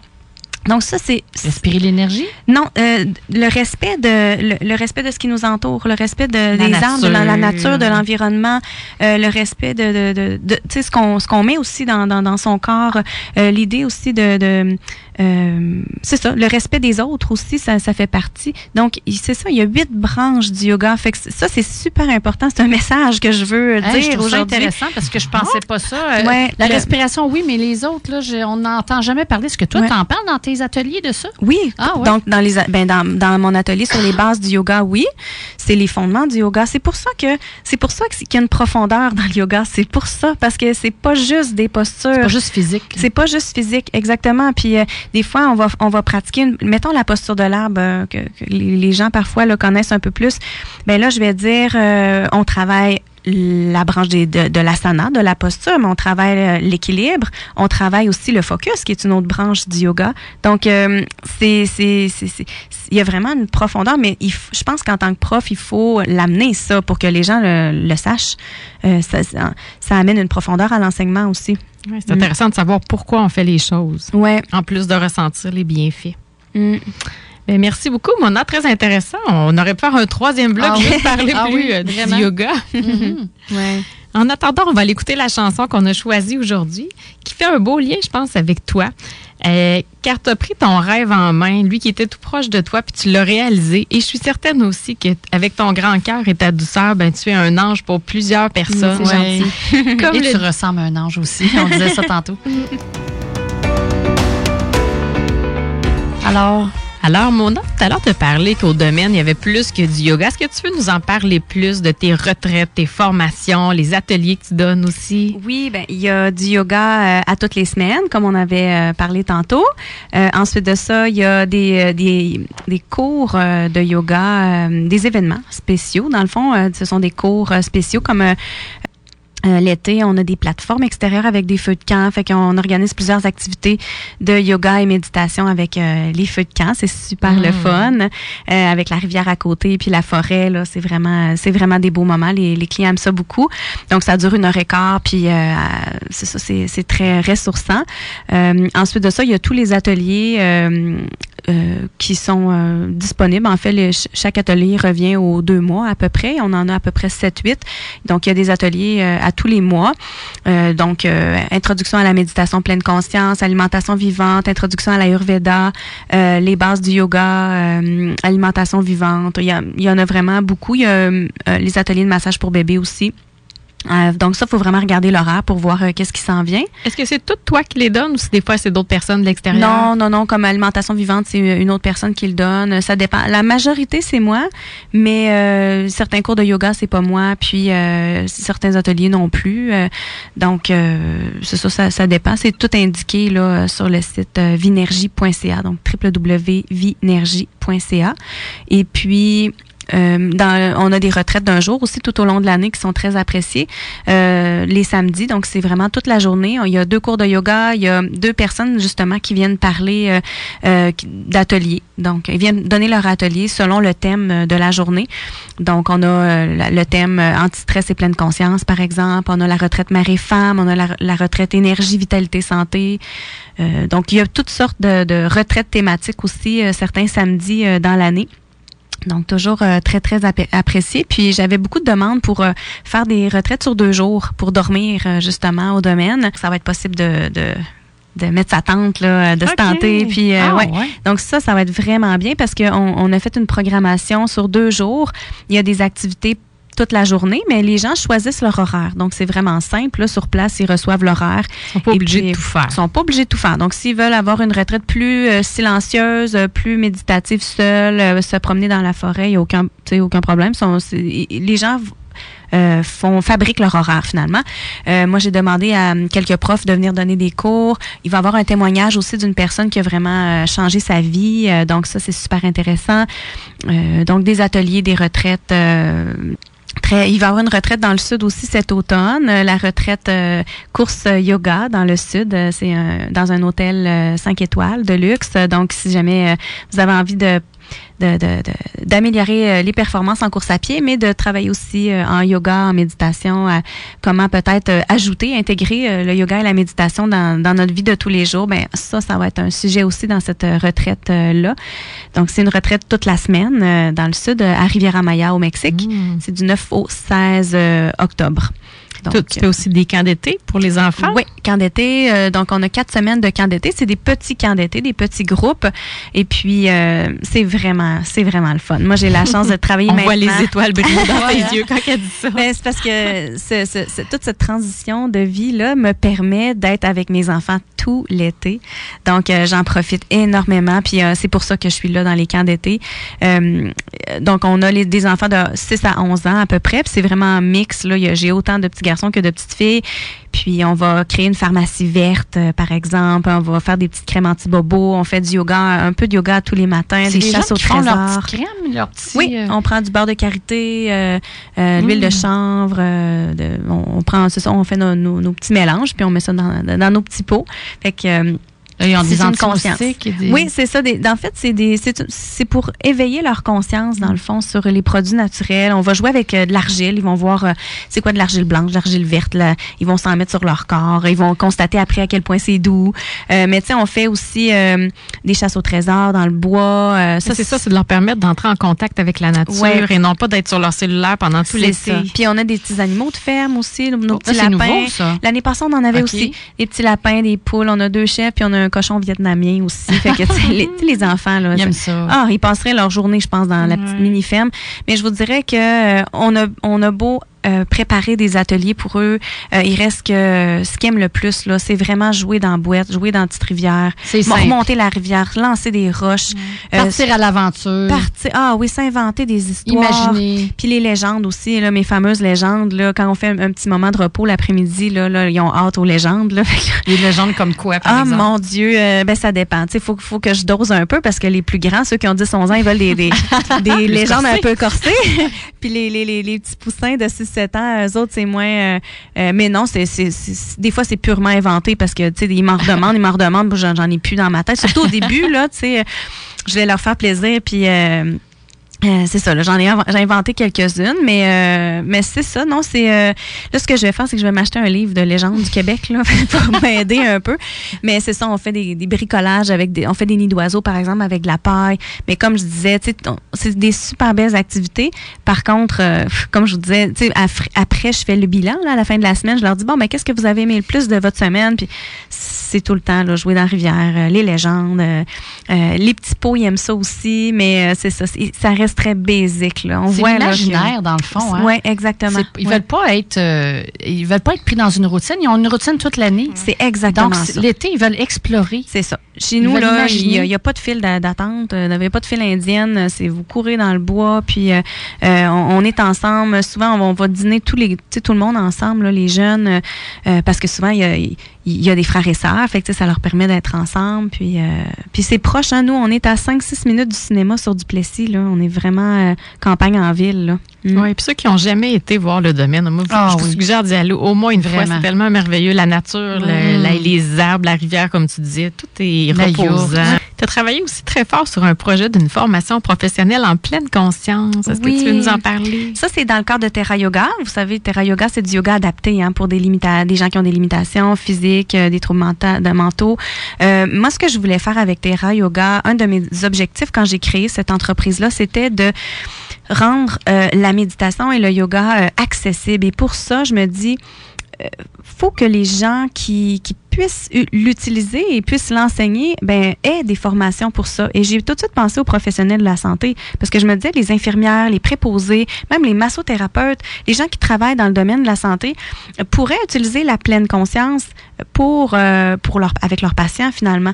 Donc, c'est pour ça que j'ai créé cette formation d'introduction à la pleine conscience. Je l'ai fait accréditer par les sciences infirmières de l'Université Laval, ce qui fait que les infirmières ont un crédit, dans le fond, de 7 heures de formation continue. Donc, c'est des formations qui doivent euh, suivre obligatoirement à chaque année. Donc, ils ont 7 heures de formation accrédité. Euh, puis j'y tenais à cette accréditation-là pour euh, pour montrer aussi euh, que l'université a, voit une pertinence dans le fond à la méditation pleine conscience. Qu'est-ce que c'est la méditation pleine conscience? C'est l'idée d'être pleinement conscient dans le moment présent de ce qui se passe en nous, de nos émotions, de nos pensées, donc de ne pas se perdre dans le passé et non et, et, ne pas s'étourdir et de, de, stresser pour l'avenir, plonger dans l'avenir. Donc c'est vraiment d'avoir les deux pieds dans le moment présent et puis euh, euh, favoriser le lâcher prise, le détachement, l'acceptation aussi. Donc euh, cette formation là pour les professionnels de la santé, j'en suis très très fière et en septembre, la nouveauté, ça va être une formation en pleine conscience, mais pour les enseignants maintenant. Donc, on est rendu là avec Terra Yoga. je vais travailler avec une psychothérapeute qui, qui, travaille dans, les écoles. Donc, j'ai vraiment une partenaire en or. Là. Donc, encore une fois, une journée de formation. Mais c'est ça. Donc, les deux vont être offertes à l'automne. Il y a un autre aspect de toi qu'on n'a pas parlé aujourd'hui, c'était euh, tes conseillères ayurvédiques. Oui. Donc, comment ça fonctionne? Est-ce que c'est faut aller te voir ou tu offres des ateliers, des formations à ce niveau-là? Euh, pour ce qui est de l'ayurveda, au domaine, il y a un atelier d'introduction à l'ayurveda qui dure à peu près trois heures. Euh, c'est ça, c'est les jeudis soirs, ça, normalement, là, les ateliers. Donc, ça, c'est vraiment une introduction à, l'ayurveda. Vous savez que l'ayurveda, c'est un monde. Hein? C'est aussi gros et non, et sinon plus que le yoga. Que le yoga. C'est la plus vieille médecine du monde. Et puis, donc, moi, j'ai des formations euh, en Ayurveda, puis euh, je donne cet atelier d'introduction-là pour les gens qui sont intéressés à voir peut-être quel profil ils ont, quel, quel dosha est plus dominant chez eux. Et puis, euh, s'ils veulent approfondir, dans le fond, cette, euh, cette, philosophie-là et l'intégrer un peu plus dans leur, euh, dans leur quotidien, ben là, à ce moment-là, ils peuvent prendre une, une séance de consultation ayurvédique. puis, à ce moment-là, on va pouvoir vraiment y aller avec des conseils. quand on a, à la personne. C'est ça. Des fois, on vit quelque chose, on est en transition ou on vit un moment difficile. Ben, comment l'ayurveda et le yoga aussi peuvent m'aider à diminuer et retrouver un peu plus l'équilibre? Alors, Mona, tout à l'heure, tu as nommé ton site Internet. Est-ce que tu veux le redire aux gens, comment les gens peuvent avoir de l'info? Facebook aussi, j'imagine? Oui, c'est ça. On, est, euh, on a Terra Yoga, c'est euh, www.terrayoga.net, donc T-H-E-R-A. Euh, yoga.net. Et Vinergie, c'est comme un mot, les deux mots collés. Là. Exactement. Tu peux les épeler, s'il te plaît. Donc, www.vi, donc V-I-E, N-E-R-G-I-E.ca. Puis on peut te retrouver sur Facebook. Sur Facebook, juste, juste écrire Terra Yoga ou Vinergie, puis euh, on est facilement retrouvable. Un gros merci, mon nom. C'était ta première fois à la radio. Ben tu as fait ça comme une pro. Ben c'était vraiment, très intéressant. Félicitations. Merci. franchement, c'était super intéressant. On a appris beaucoup, en tout cas. Alors, maintenant à toi, Lynn, avec ta chronique Trouvaille. Tu as un livre à nous suggérer aujourd'hui. Oui, c'est un livre qui est paru l'année dernière, mais il m'a attiré mon attention. Il s'intitule Psycho-enquête, onde de choc, dix ans après le secret et la loi d'attraction. Euh, donc, c'est un livre qui a été écrit par Gilda Lavoie et Pierre Richard, qui est paru aux éditions La Semaine. Donc, euh, j'ai aussi découvert que ça avait été un coup de cœur du mois du Journal de Montréal en juin 2016. Euh, c'est un livre que les auteurs ont écrit après avoir fait une, je dirais, une... après le succès mondial de Rinda Burns qui a écrit Le Secret. Donc, ces gens-là, ils ont mené une enquête avec l'aide de 300 participants et pour savoir s'ils pouvaient réaliser leur objectif. Parce que le but du secret, à l'époque, la grosse mode, c'était, bon, moi, je veux faire quelque chose, je veux réaliser un objectif, je vais l'atteindre avec la pensée positive et tout ça. Mais eux, ils ont décidé de voir si vraiment cette méthode-là pouvait s'appliquer, comment, si on pouvait avoir des résultats tangibles, des preuves scientifiques à, la limite. Donc, mesurer les résultats de ça. Donc, ils ont fait des rencontres puis des ateliers et ils ont demandé à leurs participants, à ces 300-là, parce qu'ils demandaient à peu près au début 50 participants, mais ça, il y a 300 personnes qui sont inscrites. Et euh, ils ont demandé à ces gens-là de, déterminer, de déterminer trois objectifs. Qu'est-ce qu'ils aimeraient réaliser dans leur vie? Donc, il y avait deux objectifs euh, qui, étaient, qui devaient énoncer, puis le troisième objectif, il devait être secret pour pas que ça soit influencé, tout ça. Donc, ils voulaient vraiment voir euh, la, distinction de ça. Et ce qui est arrivé, c'est que suite à cette étude-là qu'ils ont fait, ben, les résultats n'ont pas été concluants ça n'a pas marché comme ils pensaient. Donc, le secret pour eux, bon, ils ont dit ça ne marche pas, ça n'a pas été concluant. Il y a juste 60% des gens qui ont réussi à atteindre leur objectif, les trois objectifs. Donc, pour eux, c'était pas suffisant. Donc, ils ont laissé ça de côté. Ils ont comme, bon, ben, écoute, ça marche pas. Qu'est-ce que qu'on fasse? Euh, mais après la fin de cette étude-là, quelques mois plus tard, ils ont commencé à recevoir des messages à leurs participants qui commençaient à dire qu'ils avaient réalisé leur objectif et le taux de réussite a monté à 70% Là, on commençait à avoir des effets positifs. un revirement de situation. Un revirement de situation, mais après quelques mois.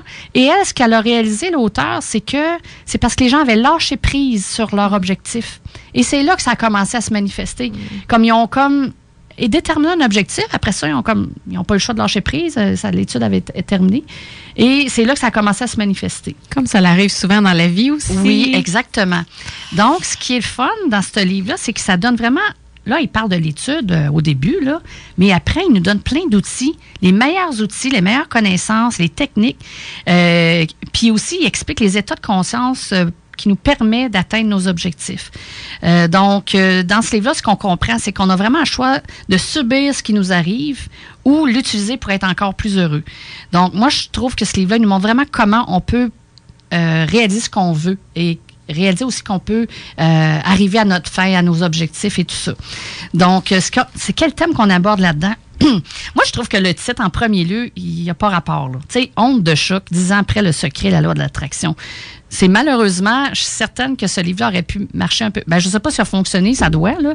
Mais je trouve que le titre, il n'est pas assez porteur. Ça avait été un autre titre que ça, je suis certaine qu'il y aurait plus de monde qui l'aurait lu.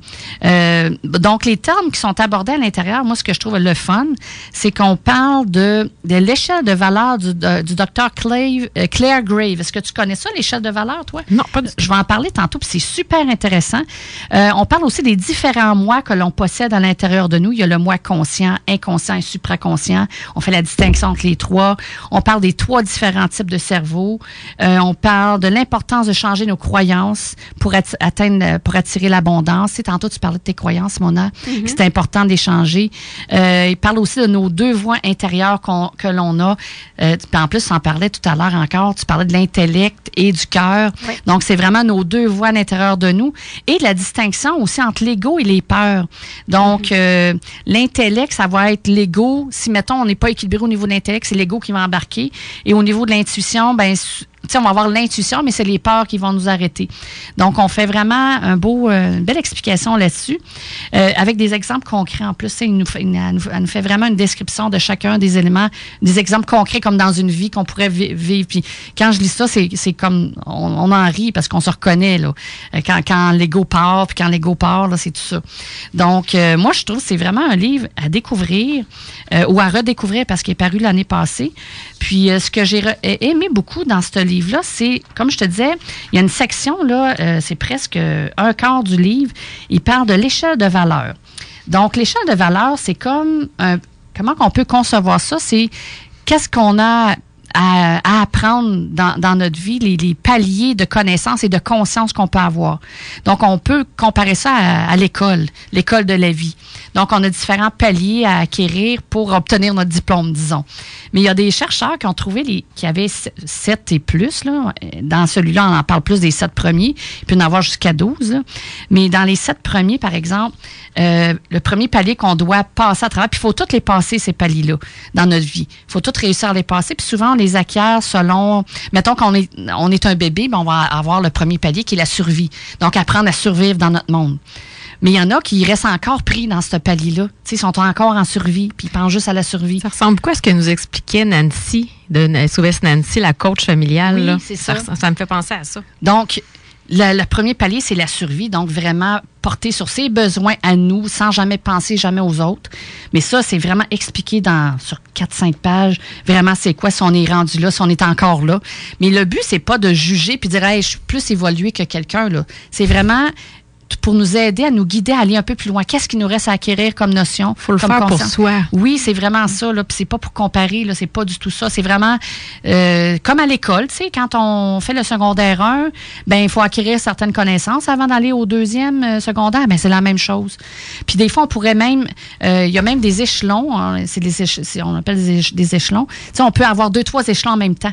Donc, pour vraiment acquérir un, ben il faut avoir, tu sais, des fois, on peut en porter deux, trois, puis oups, à un moment donné, on peut faire un saut qui va aller plus dans un, autre. Tantôt, je parlais du premier. Le deuxième palier, c'est lui de la victimite. Donc, quelqu'un qui, tu sais, au début, c'était la survie. Donc, la deuxième, il porte toujours, euh, le deuxième, c'est toujours remettre la faute aux autres. Donc, si ça ça marche pas dans ma vie, c'est toujours la faute des autres. Donc, c'est celui qui est rendu à. Qui c'est le deuxième niveau. Le troisième niveau, euh, quand tu as passé à travers euh, ce, palier-là, ben là, il veut avoir plus de pouvoir sur les autres. Tu sais, là, il rejetait la faute ses autres, mais là, après, il va avoir son propre pouvoir.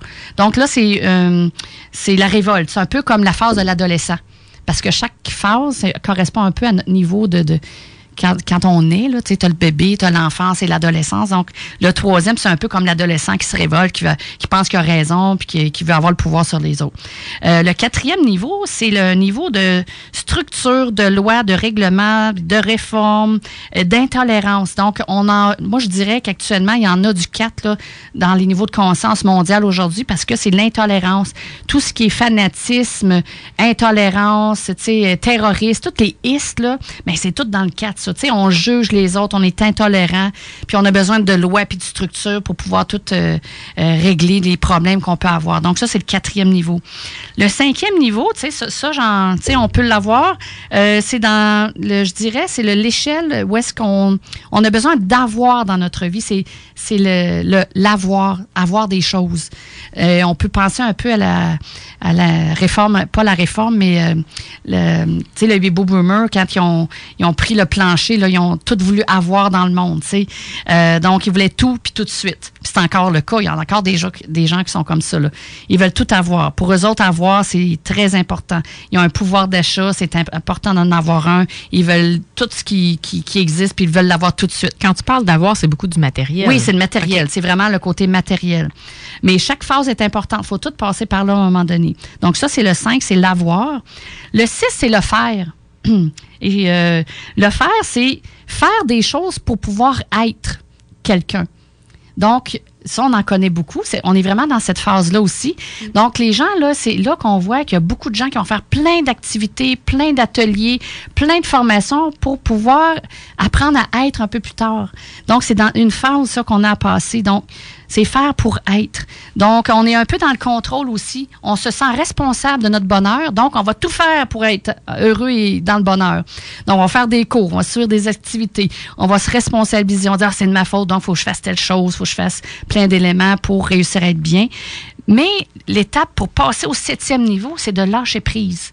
Donc, dans le 6, on veut faire, mais on n'a pas encore lâché prise. On veut le contrôle de, de notre bonheur. Et quand on a réussi à lâcher prise, on s'en va dans le septième, qui est maintenant dans l'être. Donc, l'être, c'est de, c'est l'authenticité, c'est d'être authentique envers soi-même, c'est d'accepter d'être parfaitement imparfait.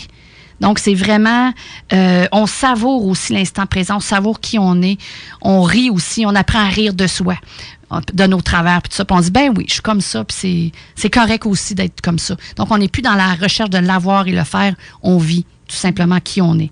Donc, c'est l'authenticité. Donc, euh, c'est ça qu'on apprend dans ce livre-là. C'est ça qu'on apprend dans ce livre-là. Moi, j'ai fait un petit résumé de quelques minutes, mais dans ce livre-là, -là, c'est vraiment intéressant. Puis, tu sais, je le relisais, je l'ai relu plusieurs fois. Ah, oh, je suis rendue à quelle place? Puis, ce qu'elle disait dans le livre, je trouvais ça le fun, elle disait, souvent, les gens qui sont dans le, qui sont, qui sont dans le 5, ils, pensent qu'ils sont dans le 7. Ils, pensent, ils se pensent toujours mieux que qu'est-ce qu'ils sont vraiment. Mais, euh, ça, j'imagine que ça évolue. On peut passer de 5 à 6, on revient à 4. Oui, mais c'est ça, on a, un peu de tout. Oui, on a un peu de tout, mais à un moment donné, il faut vraiment que ça soit acquis. Là, Puis il y en a qui vont toujours rester dans le même aussi, toute leur vie, parce mm. qu'ils ne se remettent pas en question, puis ils, restent, ils sont bien comme ils sont. Mais si on veut vraiment, ça, c'est un outil d'évolution. Donc, quand on sait à peu près où est-ce qu'on est, qu'est-ce qu'il nous reste à apprendre, ben je trouve que c'est un bel outil. Ah, c'est vrai que j'ai pas appris à lâcher prise. Ben là, je vais essayer de lâcher prise un peu mm. plus pour être plus dans mon être euh, de plus en plus. Donc, c'est un livre qui nous fait prendre conscience des choses, de nos, forces, de nos outils. Euh, il nous donne autant de connaissances que d'outils puis de techniques aussi. Il parle aussi de la méditation qui est le fun aussi. Euh, ils disent vraiment que c'est important d'en faire. Donc, je vous rappelle, c'est un livre à découvrir. Euh, ça s'intitule Psycho-enquête, honte de choc, dix ans après le secret et la loi d'attraction, qui est écrit par Gilda Lavoie et Pierre Richard et paru aux éditions La Semaine. Euh, écoutez, c'est déjà la fin, euh, mais la semaine prochaine, on vous invite à venir nous réécouter et parce qu'on va avoir le bonheur de vous présenter une entrevue qu'on a effectuée ce printemps. On était très chanceuses, hein, Marie? tu te oh souviens de ça? Hein? eh bien oui, avec David Bernard, qui est coach, conférencier, animateur et aussi auteur de ralentir pour réussir, l'amour sex ship, prêt pour l'amour et prêt pour l'amour encore plus. Donc, c'est vraiment, et moi, je me souviens encore de cette entrevue-là. C'était vraiment agréable, une belle personne. On a été inspirés. Il était inspirant. Il est, on dit qu'il est beau en, de premier abord, physiquement, c'est une belle personne, mais il est pas juste beau physique. Il est tellement une belle âme, une belle personne à l'intérieur de, de, lui. C'est vraiment. de très simple et très eh accessible authentique. Vraiment, là, ça a été un beau, un beau coup de cœur, en tout cas, de mon côté. Ça va être la dernière émission aussi régulière, toutes les deux ensemble, qu'on va co-animer. Oui, c'est ça. Donc, vous allez retrouver ce, cette entrevue-là la semaine prochaine, à la même heure, mercredi prochain, dès 10 heures. Et le thème de l'émission, ça va porter sur comment on, va, on attire l'amour. Donc, soyez des nôtres. Je vous invite vraiment à écouter cette émission-là. Même ceux-là qui sont, qui sont, déjà, euh, qui sont déjà en couple, là, faites-vous en pas. Vous allez retrouver des, des beaux éléments euh, qui vont vous aider dans votre couple. Si vous êtes en couple ou si vous êtes à la recherche d'une personne euh, dans votre quotidien. Et euh, on a le temps pour faire une petite carte oracle. Oui. Donc, j'ai pris euh, les cartes du jeu qui s'intitule Aimer sa vie. Je trouvais que c'était inspirant par rapport à vivre de sa passion. Je me dis, elle aime sa vie, donc je vais prendre ce jeu-là. En fait, c'est un super de beau jeu. C'est un jeu inspirant. Et ça s'appelle Carte d'inspiration Aimer sa vie, l'art de vibrer à son plein potentiel, qui a été réalisé et créé par Marc Babin et Sylvie Goudreau. C'est un jeu qui a 56 cartes. Et les deux cartes que tu as pigées, Marie-Ève, la première, c'est je trouve tellement que ça a un lien encore avec notre thème. C'est euh, prenez de la perspective. Donc, c'est dans le thème du pardon. Et ça dit en dessous, prendre de la perspective facilite le pardon. Et donc, qu'est-ce que ça veut dire, cette carte-là? Ben, c'est de prendre, être capable de prendre du recul pour mieux voir l'ensemble de notre situation. Prendre une pause aussi. Tu sais, on parlait de, des fois, pour changer de carrière, mais ben, c'était bon de prendre une pause. Donc, être dans un état aussi de neutralité, prendre du temps pour soi, méditer, comme tu, tu suggérais tout à l'heure. Donc, c'est une carte qui dit vraiment de prendre ce recul-là qui est nécessaire. Parce que, puis en plus, c'est un thème qui parle du pardon. C'est comme se pardonner aussi de, tu sais, de pas, de pas s'en vouloir, de pas être dans notre, je dirais, sur notre X présent. Tu sais, des fois, il y en a qui, qui s'en veuillent, euh, qui se sentent coupables mm. de ne pas l'avoir fait avant. Bien, pardonnez-vous cet aspect-là parce que vous en aviez besoin, vous avez des choses à acquérir. Tout est toujours parfait de toute façon. Exactement. Et la deuxième carte, ben en étant donné qu'on prend du recul, ben là, la deuxième carte, ça s'appelle renouveau. À chaque instant de votre vie, vous avez le pouvoir de vous recréer. Donc, ce que ça veut dire, ces deux cartes-là, ben, c'est en prenant la perspective, ben, vous allez apporter du renouveau dans votre vie. Vous allez pouvoir utiliser votre pouvoir pour modifier tout ce que vous voulez dans votre vie, autant intérieur qu'extérieur. Donc, prenez ce temps de pause-là pour justement après ça, en arriver à avoir plus de renouveau dans votre vie pour créer ce renouveau-là. C'est vous qui avez le pouvoir de le faire. Donc, c'est ça le message aujourd'hui pour nos auditeurs. Et voilà. Bien, merci. C'est très beau. Oui. Alors, on vous souhaite une belle semaine. Oui. Revenez-nous la semaine prochaine pour la dernière. Puis un très beau week-end, hein? C'est un week-end de trois jours qui s'en oui. vient. La Saint-Jean. Donc, on vous souhaite un très beau week-end, ensoleillé le plus possible. Et une belle Saint-Jean-Baptiste. Profitez-en bien. Exactement. Alors, ici, Lynne Drouin. Et Marie-Ève Poulain. À bientôt.